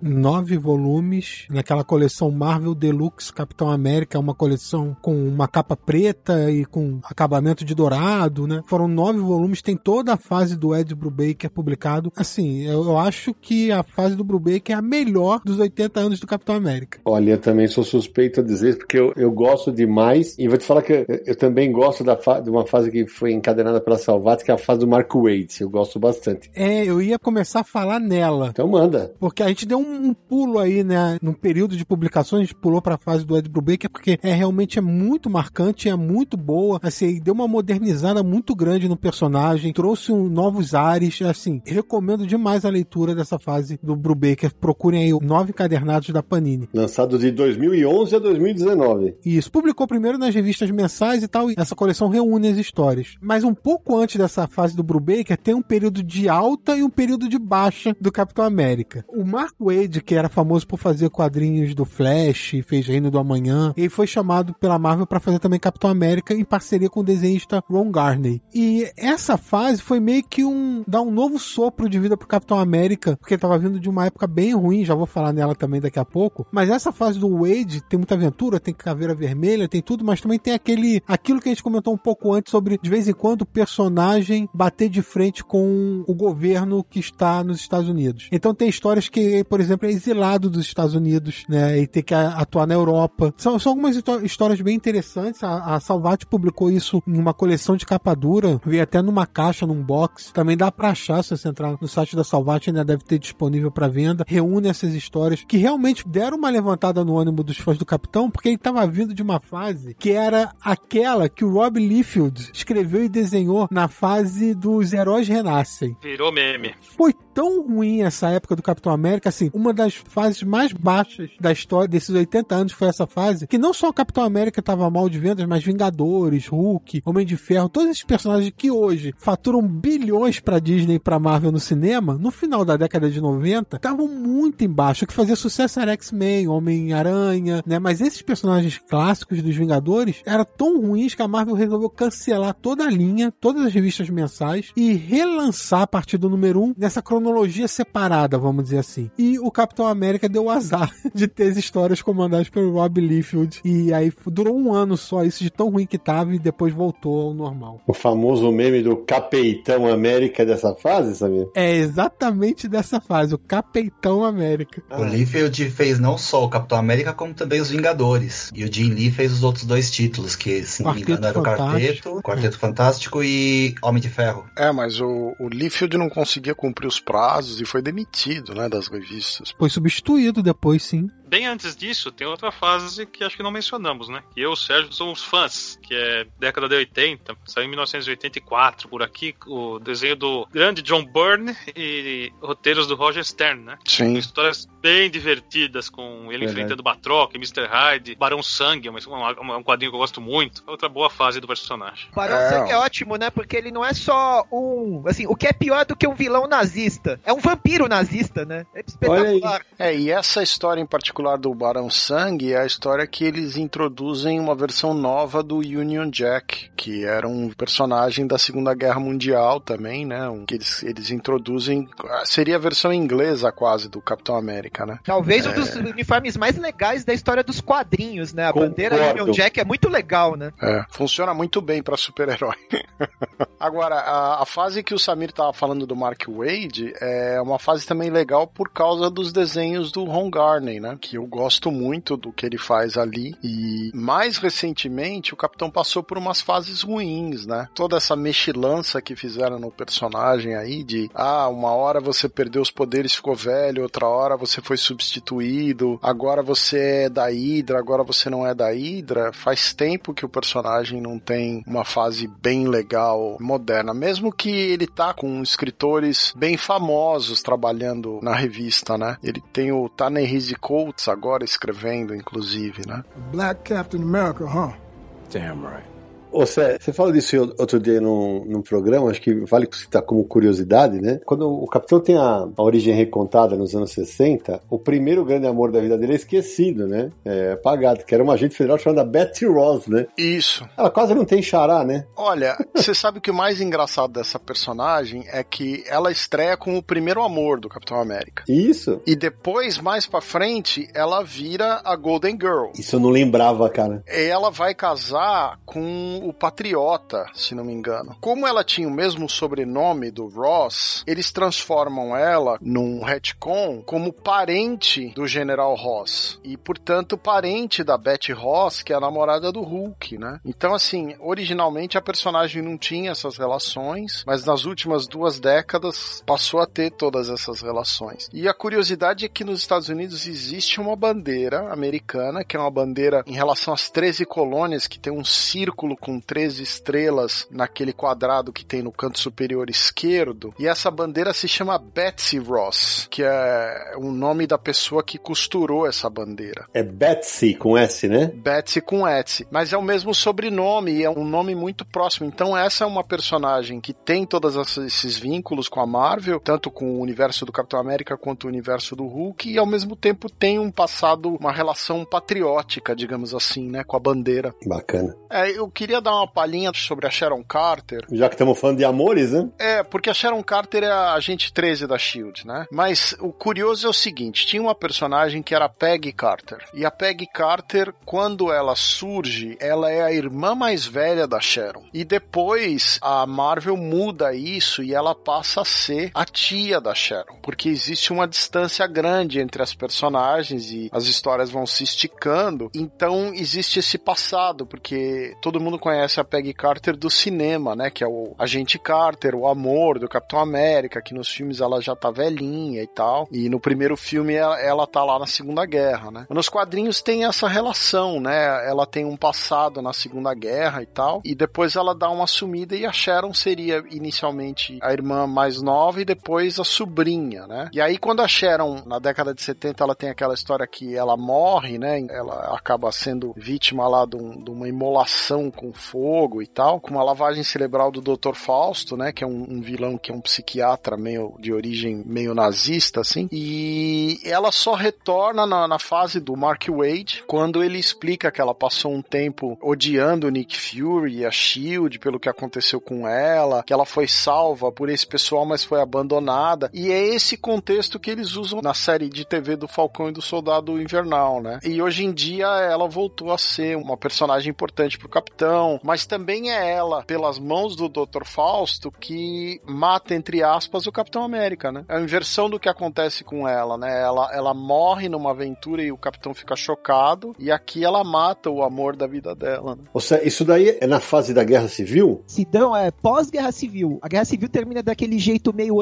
anticlimático, Boa. né? Com o Capitão América se entregando, né? Falando, Uhum. eu, eu me rendo, Uhum. né? E até todo mundo fica, caraca, mas onde tá o impacto disso, né? O impacto viria nas histórias do Brubaker, né? Com o É julgamento verdade. do Capitão América. É verdade. E, e- e é mais uma fase em que o capitão está contra o governo americano. Sim. Aliás, é curioso lembrar que essa guerra civil, ela retoma a relação do Steve Rogers com o Tony Stark. O personagem, eles, eles têm essa amizade muito antiga, mas eles estão frequentemente em lados opostos porque o Tony Stark vende arma, né? Tem aquela fase da Guerra das Armaduras do Tony Stark, que ele enfrenta o Capitão América e ele engana o Capitão América quando ele tá na fase que ele é o capitão com uniforme preto. Então a Guerra Civil, ela foi lá pra trás, buscou aqueles elementos daquela rivalidade e colocou, digamos, num cenário maior, né? A gente tava falando de curiosidades, é, acho que é, para quem tá ouvindo é, é legal gente contar algumas. Por exemplo, o grito famoso, o brado Avante Vingadores, foi o Capitão América quem disse pela primeira vez, em 1965, né? São número 16 da revista Avengers, os Vingadores, né? Ele para mim é o líder mais emblemático do grupo e, e confesso para vocês que mesmo que o filme tenha alguns problemas, não sei o que, eu tava do lado do laranja quando o mundo ainda permitia que ele pudesse ver filme lado a lado, né? No Ultimato, cara, quando ele reúne todo mundo na sessão de imprensa, acho que o Morelli e o Moreira estavam lá também. Velho, quando ele reúne todo mundo, pega o martelo e fala Avengers Assemble, cara, a sessão de imprensa quase caiu. Total. Você lembra, Laranja? Nossa, total. Vai se construindo um clima pra isso, é bom demais, né? Porque tava todo mundo, porra, ele nunca vai falar? Ele nunca vai falar? Ele nunca. Porra, ele deixou pra aquele momento, né, cara? E a- É demais, é demais. É, é A perfeito. construção foi perfeita dessa Foi. né? Desde o primeiro filme. E teve concordo. gente que queria que ele gritasse, não precisava, ele trincou os dentes. É, ele fala, ele, ele, ele- sussurra entre os dentes, né? Isso é muito, é muito curioso, é muito curioso. Ele não é líder apenas dos Vingadores, mas também de outras equipes, né? Dos Invasores, por exemplo. E se não me engano, de uma equipe chamada All Winners. Sim, a Winner Squad. Exatamente. Então Legal. ele tem essa. Muitas dessas histórias foram criadas como retcon, né? não são histórias da década de 40 e 50, mas essa construção do Capitão América como líder, não só do- dos Vingadores, como do próprio exército dos Estados Unidos durante a guerra, já passou por outras equipes também. Essa parte que o Moreira citou é muito louca, Sérgio, porque é o seguinte: quando ele vai pra guerra, ele não tem experiência militar nenhuma, né? Só que Aí, com o desenvolvimento do personagem, tá, se descobre que ele, ele foi treinado em lutas corporais, ele pilota naves muito bem, ele é mestre em estratégia de combate, mas isso não é mostrado, né? É, é, porque ele é muito inteligente, que ele, a, a fase dele virar líder, por exemplo, né? Nas histórias da década de 40, ele passava muito tempo no Camp Lehigh, que era o, digamos, a base militar. Inicialmente ele combatia uma série de personagens, digamos, ou nazistas ou japoneses, ou, ou quinta coluna, sabe, aqueles pessoas para fazer sabotagem, mas ele estava nessa base americana que era uma base militar. Então, você tinha um histórico dele militar, mas a questão dele como líder mesmo, ela só surge nos Vingadores e naquela revista Retcon do Roy Thomas, que eram os invasores, que o Roy Thomas passa a escrever na década de 70 esse título onde ele tem uma equipe com o Namor, com a Spitfire, com outros personagens da época, né, o, o Tocha Humana original, combatendo o nazismo, e aí ele é o líder da equipe. O Capitão América, inclusive, foi líder da Liga da Justiça, no crossover, desenhado Boa. pelo Jorge Pérez e, Uhum. e, se não me engano, escrito pelo Kurt Busiek. Isso mesmo. Sim, isso mesmo. Né, As duas equipes Ah. se reúnem e decidem que ele será o líder na batalha final. Isso. E tem uma época que é, inclusive, com, com os Vingadores do Kurt Busiek e do George Pérez, na revista dos Vingadores, né? Na revista mensal do Capitão América, não. Que ele usa um escudo de energia.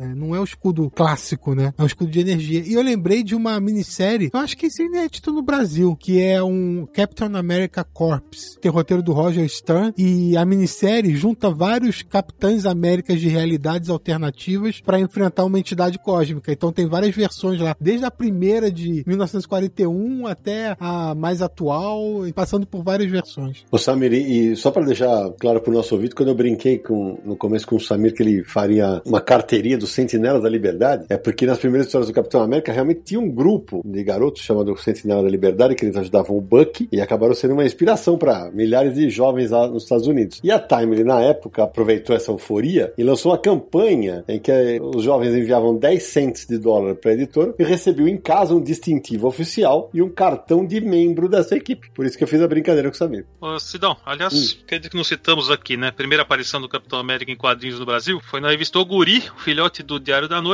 número 73, de 1 de junho de 1943. 3. Na capa tem ele, o Capitão América e o Buck lutando contra um monstro e o nome da HQ é O Horror dos Mares. Outra coisa que vale lembrar é que a gente fala muito do escudo do Capitão América, né? Mas teve uma época que o Capitão América tinha uma moto e era uma moto toda com as cores, né, da bandeira americana, e ele teve uma van também. Nossa, a, a van não lembro. É, ele teve uma van toda equipada, que era uma van que ele usava para viajar pela América, né? E ele tinha uma rede, quando na década de 80 começaram a surgir essas redes de internet, via telefone e tal, o Capitão América também tinha uma rede de pessoas que ajudavam ele a combater o crime, né? Ele tinha, digamos, uma equipe de suporte técnico, alguns personagens secundários que apareciam em algumas histórias e ajudavam ele a monitorar essa rede. Tinha um computador, uma versão da época desse tipo de computador que fazia esse tipo de conexão com outras pessoas e tal. Mas isso não é a tal da brigada juvenil do, do Rick Jones, não, né? Não, não, não. Tem nada a ver com isso, não. Era aproveitando esse momento da tecnologia, né? Isso era rede BDS, BBS, Aham. é, é, É, eu não lembro disso, é. Mas é, se falou aí de moto de Capitão América, se falou de caminhonete de Capitão América, e pra quem não lembra muito disso, pode assistir, queimar os olhos e chorar, todas essas coisas estão incluídas no fabuloso filme de 1979 do Capitão América, né? É o do Roger Corman. É, só que, então, o fabuloso aí, o, o fabuloso é por conta do André, né? Porque ele tá, ele tá de sacanagem. O ator Reddy Brown, né, que interpreta o Capitão América, foram dois filmes bem fraquinhos, né? Já que falou em filme aí, lembrar que Capitão América foi o primeiro personagem da Marvel a virar filme. É, em 44 ele já tava ganhando aí as telonas. Era um seriado de 15 episódios. É, que aquelas séries que eram exibidas em cinemas, né? Isso. Quem interpretou o Capitão América chamava-se, é o ator chamado Dick Purcell. Aí, só, só pra complementar, esse de 79 aí, né? Vê se eu tô com a memória boa, mano. É nesse aí que o capacete da moto é, é meio que o, a, a máscara do Capitão América? Sim, não tem máscara, é um capacete. É, é esse mesmo. É de cair o cu da bunda, fala português claro. E que o Caveira Vermelha era italiano, não era esse? Esse é no de 89, que é o filme que ele, ele, é, ele é o Matt Sellinger que, que encarna o herói, né? E foi lançado. Pra vocês terem ideia o que é ruim, você que tá ouvindo a gente, o que é ruim esse filme, foi- só foi lançado em, em- em fita de- em- diretamente. E o Caveira Vermelha é italiano, bicho. Ele é italiano, cara. Ah, você tá de brincadeira, velho. Esse filme hoje é uma curiosidade, é engraçado, mas é interessante ver como a Marvel já, desde aquela época, já tentava cavar um espaço ali no, em Hollywood, no universo, é, tentando sair dos quadrinhos e, e abraçar as séries de TV, inclusive com a série do Hulk, que foi um grande sucesso na época, e essas tentativas com o Capitão América. Isso, teve também do Homem-Aranha, que era, era. Pra quem já leu livros sobre o Stan Lee, ele fala que era, era um desejo dele premente. Ele sempre teve isso, né? Ele sempre quis. E, e a gente falou da- do, do desenho dos animados, lá dos desenhos animados. O Capitão América teve 39 episódios nessa série desanimadas aí, inclusive alguns com os Vingadores. E a gente falou de 89 no filme do Caveiro Italiano, de 79 nesse aí que, do, do capacete, mas em 69 não é o Capitão América, mas tem um filme chamado Easy Rider com o Peter Fonda, em que tem uma moto toda estilizada com a bandeira americana. Essa moto foi uma edição limitada da Harley Davidson que foi batizada de Capitão América. Maravilha. Uma curiosidade é que quando o Capitão América completou 70 anos, que foi em 2010, né? Porque aí eles estavam contando a data original, né? Uma das comemorações foi a Marvel produzir uma tira online do Capitão América que teve 85 episódios. Era uma tira escrita e desenhada pelo Carl Castle, era colorida, publicada naquele site que a Marvel tinha, que era o Marvel Digital Comics Unlimited, e se passava na Segunda Guerra com o Capitão e o Buck enfrentando todo tipo de aventuras daquela época, inclusive até robôs assassinos tinha. Mas esse material depois ele foi colecionado, ela só durou três meses, né? São um número fechado de episódios e ele foi colecionado em três edições com as capas do Butch Guys. É, o Sérgio, você falou, Sérgio, de, ele tá falando de, de memória, assim, da fase dos desenhos animados, cara, e, e dos quadrinhos. Cara, eu lembro que eu, eu, eu acompanhei com angústia, na área vai lembrar disso, da fase dos hibernantes, cara. Sim. Cara, os hibernantes, assim, é, as minhas memórias de desenhos desanimados da Marvel, eu lembro de ser muito criança, muito pequenininho, né? Então, os hibernantes eram três robôs gigantes criados pelos nazistas que fariam um quarto Reich caso os nazistas perdessem a Segunda Guerra. Os nazistas construíram esses robôs ah, e esses robôs ficaram décadas adormecidos, até que alguma coisa que eu não consigo mais me lembrar seria o clique para despertar cada um desses robôs e eles iam se unindo um ao outro para criar uma aberração cada vez maior. Hoje pode ser um visual considerado talvez ingênuo pra galera, mas eu, criança bem pequena, vi aquilo e fiquei muito Cara. impressionado, fiquei com medo. Aquilo era sensacional, porque eles iam se acoplando, né? Eu lembro que na época eu fiquei imaginando, imagina aquilo em brinquedo, cara. Nossa senhora, cara. E os hibernantes, eles estavam todos enterrados, né? Eles estavam ocultos. Isso, estavam hibernando. É isso que eu ia falar. O Brubaker trouxe os hibernantes de volta. Tem uma batalha em Londres com outro hibernante, com o Capitão América e o Buck, junto com o- a equipe moderna dos heróis ingleses, né? É uma homenagem a esses hibernantes clássicos da fase do Kirby, né? Cara, o Brubaker usou tudo mesmo, né? Eu tinha esquecido disso. Espetacular. E essa coisa dos desenhos que vocês estão falando, isso saía nas aventuras originais do Capitão América, do, do Stan Lee e do Kirby, antes dele ganhar a revista. É muito Kirby esses robôs, né, cara? É Total. a cara dele, né? Sensacional. O Naranjo falou aí que o Capitão América estreou no Brasil na revista Guri 73, de 1943. Mas olha só, já publicaram histórias do Capitão América. A RGE, a Ebal, a Block, a Editora Abril. A primeira revista da Marvel publicada pela Editora Abril foi Capitão América. Todo esse reinado que a Abril teve aí com super-heróis começou com o Capitão América. Depois que lançou Heróis da TV, Super Aventuras Marvel. Aí tem Super-Homem da época, né? Batman, enfim. Mas foi Capitão América foi o primeiro. E, obviamente, Panini, que a publica até hoje, né? Desde 2012 até hoje. E a Salvat também publicou nas coleções, e inclusive a do Marco Ed que a gente falou. E eu tava pensando aqui, Samir, periga de ter, dele ter aparecido também em alguns crossovers publicados por outras editoras. Ué, é, se você for pegar é, outras histórias do universo Marvel que tem o Capitão América, Terra X, por exemplo, saiu pela Mitos, né? Verdade. Então tem essa, com essas participações aí sim. Verdade. E por falar em crossover, um crossover na fase que teve, a gente tem um programa gravado só sobre crossovers, ou tudo junto e misturado, né? Mas o encontro dele com o Batman é nos anos 50, se não me engano, que é do John Byrne, eu gosto bastante da história, cara. Eu acho que é anos 40 mesmo. 40, né? 40, é, porque é meio uma homenagem àquelas coisas tipo Dick Sprang, né? Então já Uhum. é, é final dos anos 40, eu imagino. É muito legal aquilo. A gibi é a moda antiga, né? Divertido Verdade. pra caramba. Good vibe, né? Se não me engano, o John Byrne também trabalha com o Capitão América e os Invasores na série do Namor. Tem uma- um arco de aventuras que se passa na Segunda Guerra e traz o Namor e, e o restante dos Invasores combatendo na Segunda Guerra. Curioso, o Claudio fala namoro, eu nunca falei, eu sempre falei namor. É, eu também. É, também. Eu, então vou começar a falar namoro agora. Não, sei lá, não, vai saber. Vai saber Nome, é. nome próprio a gente não sabe. Não dá pra saber, vai saber como eles falam, né? Exatamente. Eu gosto bastante de um crossover do Capitão América com o Justiceiro, que saiu aqui no, no Brasil nos anos 90. Se não me engano, se chama Sangue e Glória. É verdade, e porque eles são praticamente o antítese um do outro, né? Sim, dois soldados que foram pra guerra. Exatamente. Com o, o plot twist de que, assim, o Frank Castle admira profundamente, né, o Capitão América. Isso. E o Capitão América acha que o Justiceiro é um criminoso, né? É curioso isso, it?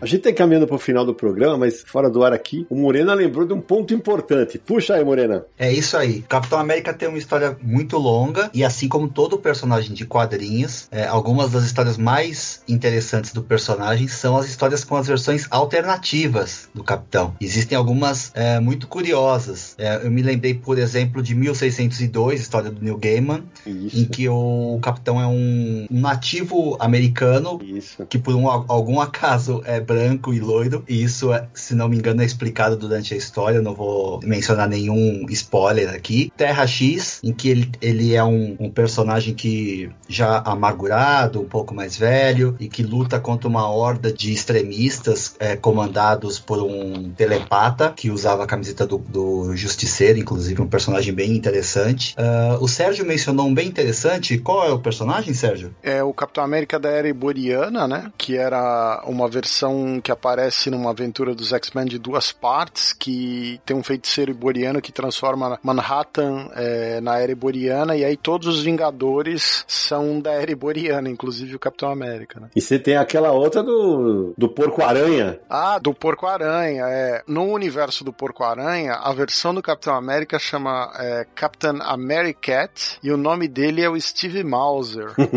que é o gato e o rato, na verdade, né? Existem versões do Capitão América também nas séries 2099, aquela série futurista dos anos 90, e Marvel Zombies também. É verdade. O capitão também virou zumbi, pode crer. Ah, e Sidão, lembrar que a Panini vai lançar em breve, acho que em agosto, um ônibus do Capitão América pelo Jack Kirby, que é aquela fase da década de 60, né, quando retoma ali 68. Então é uma edição que vai ter quase 600 páginas com várias histórias daquela época pelo Kirby com o Capitão. Falando nessas versões alternativas, quando teve o crossover, sei lá, de DC versus Marvel e tudo, que teve aquela fase do amálgama, que era juntando um personagem da Marvel e um da DC, que criava um terceiro personagem novo, teve o amálgama do Capitão América com o Superman, que criou o Super Soldado e o escudo era a insígnia do Superman, né? O S. né? No formato mesmo que tem a insígnia do peito do Superman, era o escudo do Capitão América. Não, era muito louco, né? O cara era invulnerável e usava um escudo, né? Não, é sensacional, né, velho? Maravilha. É, realmente tem várias dessas versões. Agora, a gente falou das versões trágicas do cinema, mas a gente não pode deixar de falar, né? Da versão que vale, né, Samir? que é a versão atual, né, do, do É. universo Marvel cinematográfico, que é interpretado pelo Chris Evans, que antes era o Tocha Humana dos filmes do Quarteto Fantástico, e aí depois fez o teste, foi escalado pro filme do Capitão América, né, o primeiro filme do Capitão América, e aí virou aí um dos personagens principais do universo Marvel. Aliás, eu acho que a minha franquia preferida do universo Marvel cinematográfico é a do Capitão América. Acho que os três filmes são muito bons, é, são bem consistentes. E é um absurdo você pensar o quanto isso tornou o personagem popular do mundo inteiro, né? É inacreditável, né? E a Marvel conseguiu uma coisa muito importante, Naranjo, que é afastar o personagem dessa figura patriótica americana, justamente por causa dos mercados externos. Conseguiram fazer um super-herói independente disso, como a gente já falou dos quadrinhos, né? Nem sempre o capitão concorda com o governo e tal. No cinema eles conseguiram deixar isso muito bem separado e até colocam esse dilema também nos filmes. E o personagem é adorado em todos os países, então foi um acerto imenso. É, eu não sei, eu não sei o Morelli. Eu,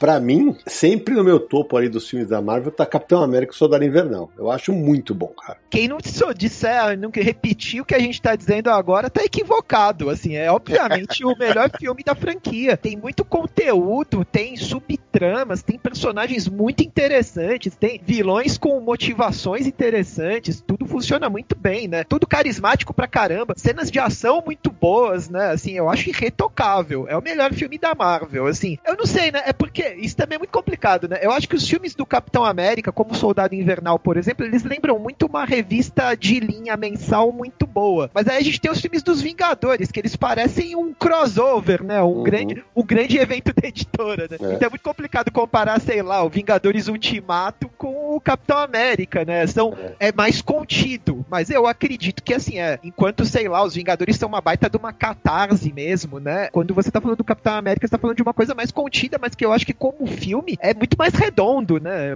É uma, uma coisa que eu lembro que eu comentei com o Naranjo quando a gente saiu da cabine, que eu gosto tanto desse filme, porque pra mim ele funcionaria se ele fosse um filme de espionagem com caras sem superpoderes. Perfeito. É, mas a, a pegada do filme é justamente isso, né? Um thriller político. E, e- É isso. é nessa pegada mesmo. Que é pra mim o mesmo mérito que tem o Batman Cavaleiro das Trevas, o filme, né? É, porque pra mim funcionaria também com um policial e um homem e um maluco tentando detonar uma cidade. Eu acho que é a mesma coisa. E tem a cena do elevador, que é uma das grandes cenas Hum, dos quadrinhos, de- dos filmes da, da Disney Marvel, né? Que aquilo é, aquilo é divertidíssimo, né? Muito bom. É. Não, na- nesse, nesse filme é tudo muito bom. E, inclusive, é, revisitado de forma espetacular, né? No Vingadores Ultimato, né? A cena do elevador. Bem lembrado. E vou te falar, é a melhor cena do Nick Fury em todos os filmes também. A do carro. É, o Samuel L. Jackson tá velho, né? Exigir cena de ação dele é difícil, né? Mas ele manda muito bem naquelas, lá, daquela sequência toda. E o Capitão 3, Guerra Civil, você tem aquilo que sempre foi o espírito dos quadrinhos super-heróis da Marvel, né? Os heróis quebram o pau constantemente. E ali Uhum. é levado à última potência, né? E foi o grande atrativo do 3, foi o, o fechamento quando todo mundo sai no, no aeroporto no braço, né? Que não dá pra Cara. negar que aquilo é um barato. É, Eu é, é lembro- uma regra clássica de quadrinhos de super-herói, né? Primeiro, a primeira coisa que os super-heróis fazem quando eles se encontram é sair no pau. Depois eles vão conversar, ver o que acontece, mas eles quebram o pau antes, né? É, eu lembro que, Moreno, eu lembro que eu tava na, na cabine, na hora que. é, se, se alguém não assistiu ao filme, desculpa, agora, agora vai um spoiler, né? Na hora em que o Homem-Formiga vira o gigante, eu bati no braço do Naranjo e falei assim: puta que pariu, eles fizeram, velho. Que a gente achava, ah, vai ficar ridículo. E olha, foi sensacional. Foi. Eu acho muito interessante a interação e a caracterização dos personagens nessa cena do aeroporto. É uma cena com um milhão de personagens, todos eles pulando pra lá e pra cá, e o Homem-Aranha parece o Homem-Aranha, o Capitão América parece o Capitão América, a, a conversa entre eles, né? Tem vários momentos interessantes, inclusive o diálogo entre os dois, o Capitão e o, e o Homem-Aranha, diálogo do Homem-Aranha com o Falcão e o Soldado Invernal. É, é uma cena muito legal de para quem lê quadrinhos, para quem gosta dos personagens, é um deleite, né? Aliás, tem duas coisas é, muito interessantes nisso que você tá falando. Que a primeira é que nesse filme tem o, o Zemo, né? Que depois vai aparecer de novo no seriado. E aquela sequência que o Aranha luta com o Falcão e o Soldado Invernal. Porque os dois ali, eles estão apanhando do Aranha, mas eles já estão fazendo todas as piadinhas juntos ali. A mesma dinâmica que aparece nesse filme é a dinâmica que aparece no seriado entre os dois. On your left. Bom, a gente já falou de, de adaptação para televisão, para cinema e tal, mas tem outras adaptações, né? Por exemplo, eu não sou nenhum expert em videogames, por exemplo, mas o Morena tava falando que o Capitão aparece em vários, né? Sim, eu também não sou um especialista, mas o meu amor pelos quadrinhos me faz fuçar em, em todos os lugares onde eles aparecem, né? Eu sei que o Capitão América aparece em um, um game clássico do Super Nintendo, ao lado dos Vingadores, e também em uma das franquias de maior sucesso dos arcades dos games de console, que é a série Marvel vs Capcom. Ele é um dos personagens originais desde a primeira edição do game e é, é um, um dos personagens mais interessantes de jogar, né? Cada personagem tinha uma dinâmica muito própria e a dele era, era a de um personagem bem resistente, forte, então era um personagem bem interessante para jogar na, na, no game, né? Que era uma espécie de Street Fighter com os personagens da Marvel de um lado e da Capcom do outro, né? É, eu dei uma busca aqui, tá dando uma pesquisada aqui, parece que o jogo mais recente recente, é de 2011, da SEGA, chama Captain America Super Soldier, e o, e o Chris Evans, ele dubla o personagem, cara. Ah, Se não me engano, também tem uma linha dos Vingadores Lego. Ó, oh, pode crer. É esse que você fala mais recente, Sidão, é mais recente do personagem solo, né? Porque depois ele aparece em outros jogos, com Vingadores e tudo. É que é um jogo solo, é isso mesmo, é isso mesmo. Como, por exemplo, em desenhos animados, cara, ele apareceu em Homem-Aranha série animada, ele apareceu em X-Men Evolution, em X-Men de 93, ele fazia umas pontinhas aqui e ali, né? Pena que nessa época eu já trabalhava, não conseguia assistir esses desenhos, então uma pena. É, infelizmente chegou, a gente chegou a ser produzido um piloto de uma animação do Capitão América ali nos anos 90, mas foi naquele período em que a Marvel literalmente foi à falência uhum. e o projeto foi cancelado. Dá pra achar isso fácil no YouTube, digitar ali Capitão América Animation 90s, assim, é um treco que tinha um visual bem interessante, parecia bem promissor, mas foi aquele período em que a Marvel foi pro espaço, né? Eu queria citar um, só um, um, uma palhinha rápida que a gente falou do Chris Evans, que ele foi o Capitão América, que ele foi também no filme do Quarteto, o Tocha, mas ele também é um personagem do, dos Predadores, né? É um outro herói que ele faz, que é uma adaptação ah. do, do material da DC, né? E ele faz um dos personagens lá. É um filme com junto com a Zoe Saldana, que faz a, a Gamora, né? Dos, dos Guardiões da Galáxia também na Marvel, né? E o Chris Evans tem mais uma no currículo. Ele faz parte da Liga dos Ex-Namorados do Mal da Ramona Frau, Ramona Flowers, do Scott Pilgrim contra o mundo. É Olha! Que luta contra o Superman. Exato! Contra de titãs, né?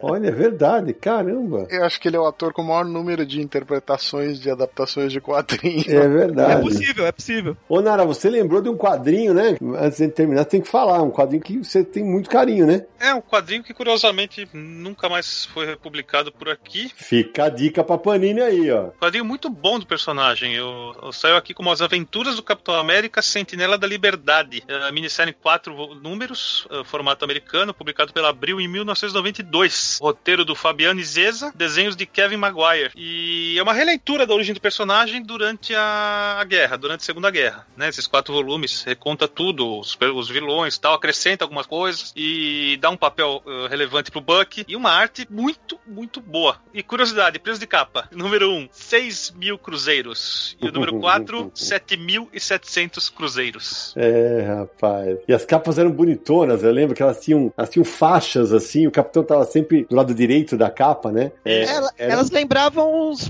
posters de cinema antigo, desses É. seriados de cinema mesmo, né? Um material bem retrô e bem bonito. Pô, é engraçado esse material não ter saído nem, nem nessas coleções da Salvati, nada, né? Porque daria um encadenado bem bacana, hein? É, eles originalmente saíram nos Estados Unidos com uma minissérie em formato Prestige, né? Uhum. E inclusive o número 1 um tinha capa em relevo e tal. E reconta toda a origem do Capitão América na, na época da guerra, né? Se não me engano, a única edição que não é completamente desenhada por ele é a 4, que é uma edição que tem um desenho diferente. É, que tem o Kevin West e o Steve Kerr. É, exatamente. Porque ele é um cara que desenha devagar, né? Ele dá umas atrasadas. É, e, e- e era legal porque assim, o Maguire, ele ficou muito famoso aqui na, na fase da Liga da Justiça cômica, né? Que, tem- Exato. que a Panini. Então, foi quando, quando ele apareceu com o Capitão América, foi, foi, foi a pessoa, opa, eu, eu gosto, ótima lembrança, hein, Nara? Uma bela lembrança desse material, hein? Porque é um material sério, né? É, a- é. As histórias não são de humor, né? É, Mas tem umas caretas espetaculares, Tem. porque o Maguire é o campeão absoluto, né? Ele é o mestre absoluto Exato. das caretas, né? Exatamente. Sem careta, né, Maguire?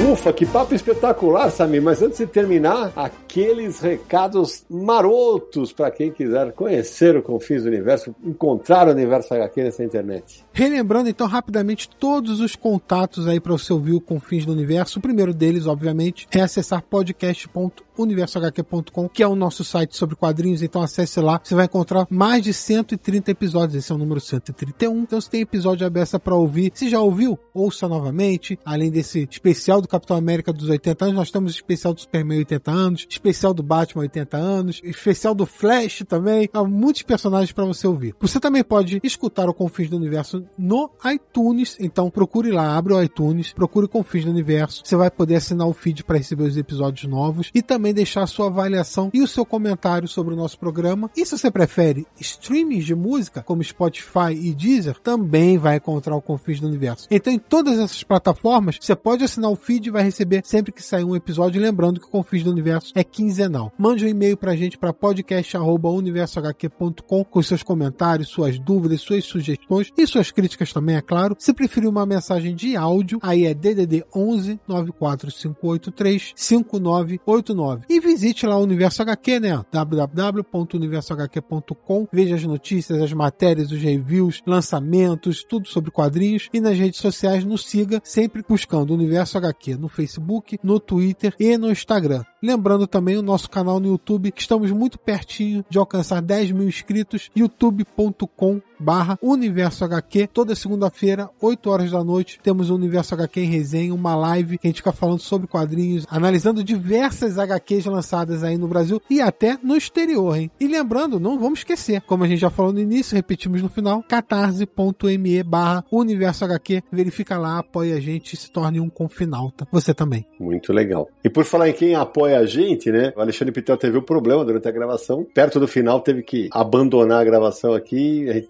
deixa aqui um abraço para ele, um abraço carinhoso. Espero que ele tenha curtido a gravação até onde ele pôde acompanhar. Meu amigo Cláudio Morena, que alegria ter você aqui no nosso Confins Universo. Eu sei que você é nosso ouvinte e eu já, eu já falei para você que ia chegar a hora de você estar aqui conosco. E quem vem, volta. Tá aí o Morelli que não me, não me deixa mentir. Muito obrigado por você ter emprestado os seus conhecimentos e ter participado dessas quase três horas de papo aqui com a gente, falar do Bandeiroso. Ah, obrigado pelo convite. Queria dizer que eu sou fã do trabalho de vocês, do site, do podcast, do livro, agora no YouTube. Né? Sempre que eu posso, acompanho. Muitas vezes vocês são os meus companheiros de prancheta. Enquanto eu trabalho, os ouvidos ficam atentos ali nas, nas resenhas do YouTube ou aqui no- nos episódios do podcast. Espero que tenha sido bacana, espero voltar. Um abraço a todos que estão ouvindo. E quem quiser acompanhar o meu trabalho, e muitos dos meus trabalhos são feitos com o Morelli e com o Tony Santos também. As minhas arrobas no Instagram são arroba Claudio Morenarte, arroba arroba camucada ou arroba popground. É isso aí. Muito legal. E o, o Moreno, o Tony e o Morelli são excelentes profissionais, tanto de texto quanto de arte. Se vocês precisarem, procurem os caras se os caras mandam bem. Morelli, meu velho, mais uma vez, obrigado. Já, já que o Morena falou aqui, cedo ou tarde vocês estarão conosco agora no Universo aqui em Resenha. Então vão se preparando para botar essa latinha de vocês aí no vídeo, que logo, logo vocês vão estar conosco no Universo aqui em Resenha. Muito obrigado por você ter topado o nosso convite. Deus do céu, a gente é muito feio, cara. Não faz isso, não.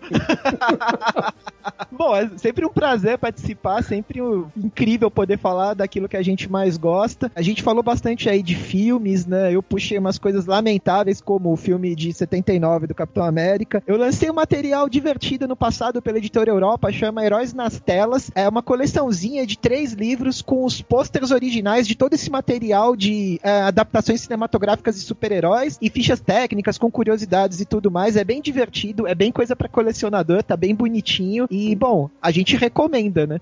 Boa, fez muito bem. É isso aí. Meu querido Marcelo Naranjo, mais uma vez, obrigado. Que programa gostoso, né, velho? Muito, muito. Sempre bom conversar sobre isso que a gente gosta tanto, mas antes disso também, antes de eu, de eu dar um adeus, dar, mandar um abraço pros amigos que participaram, foi legal demais. E para finalizar, chegou uma mensagem aqui pra mim. Hum. Tenente Naranjo, a partir de amanhã, coma menos doce e mais exercício. Sim, capitão. Quem sabe, quem sabe assim adianta. É, quem sabe assim adianta. Obrigado, queridos. Foi um papo muito bom. Muito bom estar aqui com vocês essas quase três horas de programa, com muito conteúdo, muitas memórias, né? Como é bom quando o quadrinho nos une pelas boas lembranças sempre, né? Então é isso aí. Tamo junto e até a próxima. É verdade. Tá fazendo falta a gente se encontrar pessoalmente para jogar a conversa fora. A internet nos ajuda nesse sentido. Sérgio Codesfate. Eu queria dizer que o Naranjo tá mais pro Sargento Tainha, sabe? Bem, bem lembrado. Boa. do que Recruta Zero, do que o Capitão América. Mas queria agradecer a participação do, do Morena e do Morelli. Muito bacana conversar com vocês. O programa estava bem divertido mesmo. E agradecer a todas as pessoas que apoiam o nosso trabalho, né? No, no, nas plataformas diversas aí que a gente tem hoje. E vocês aqui que estavam nesse papo, né? Meus irmãos que estavam aqui nesse papo, que foi realmente muito bom. É isso aí. Samir Aliato. Primeiro, agradecer a todos os nossos ouvintes e apoiadores que nos dão essa força aí para continuar com o podcast, com o site. Muito obrigado. Obrigado, pessoal que está se inscrevendo lá no YouTube, que o nosso canal está crescendo. E é muito legal fazer lá as lives e os vídeos. Espero que vocês estejam curtindo. Pô, e Cláudio, André, maravilha bater esse papo aqui sobre Capitão América. Me deu vontade de reler a fase do Brubaker, cara. Eu tô pensando seriamente em começar a ler e talvez uma semaninha aí botar no Universo HQ em resenha. Vamos ver. Olha aí, porque eu vou te falar que eu fiquei com a mesma vontade, sabe? Não vou, nem, eu vou te contar que eu fiquei com a mesma vontade, velho. A vantagem agora, Sidão, é que você tá com vontade de reler alguma coisa e tal, você pega, já tem a desculpa do Universo HQ resenha, entendeu? Isso é verdade. É, só que com tanto de coisa que a gente tem pra ler, parar pra reler vai ser. Nossa, o nosso tempo é o só, né? Mas vamos lá, né? Bom, eu vou terminar agradecendo a, a todo mundo que apoia o nosso trabalho, Alexandre Pitel, meus amigos Morena e Morelli, que toparam esse papo agradabilíssimo, divertido e cheio de muita informação do Capitão América, né? Aos meus queridos Sérgio, Naranjo e Samir, agora me deixaram mais feliz ainda, porque os três já estão vacinados, só falta o mais velho da, da, da tropa aqui para ser vacinado. Eu tô muito feliz que o nosso dia tá chegando, nosso dia tá chegando, vamos nessa. E desejar a todo mundo que nos ouve que, por favor, continue se cuidando, que dias melhores virão. E para terminar, que o Capitão América ainda entretenha leitores e espectadores do mundo inteiro por muito tempo. E a gente se encontra no próximo episódio de Confins do Universo!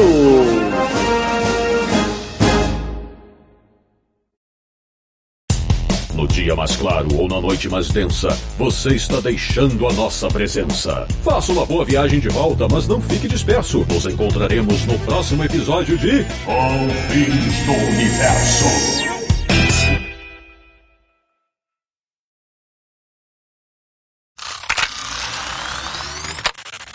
O monge do ódio, que era o, o, primeiro monge do óleo, que era um clone do Hitler. Do óleo não, do óleo não, do óleo não. Do ódio. É, o monge do ódio, que era um clone do Hitler. É, esse, esse do óleo não escorregou direito. Ô, Sami, deixa eu só fazer uma pergunta técnica para vocês, já que vocês falaram sobre o escudo ricochetear, né? Por que tem hora que o escudo ricocheteia e tem hora que ele enfinca na parede? Tem algum segredo? Não, enfinca, enfinca, vou te falar, hein? Enfinca, eu vou te enfincar a mão na orelha. Enfinca. enfinca, nada. Ô, oh, Eu vou, eu vou até buscar se existe o verbo enfincar. Peraí, enfincar. Enfincar ou fincar? Deixa eu ver. Ah, é, tá bom, né? Você não tá errado. Vai. Enfincar é informal. informal, ele aceita. Vai, então deixa, deixa quieto. Vai lá. Informalmente eu estou certo. Então manda Mas... então...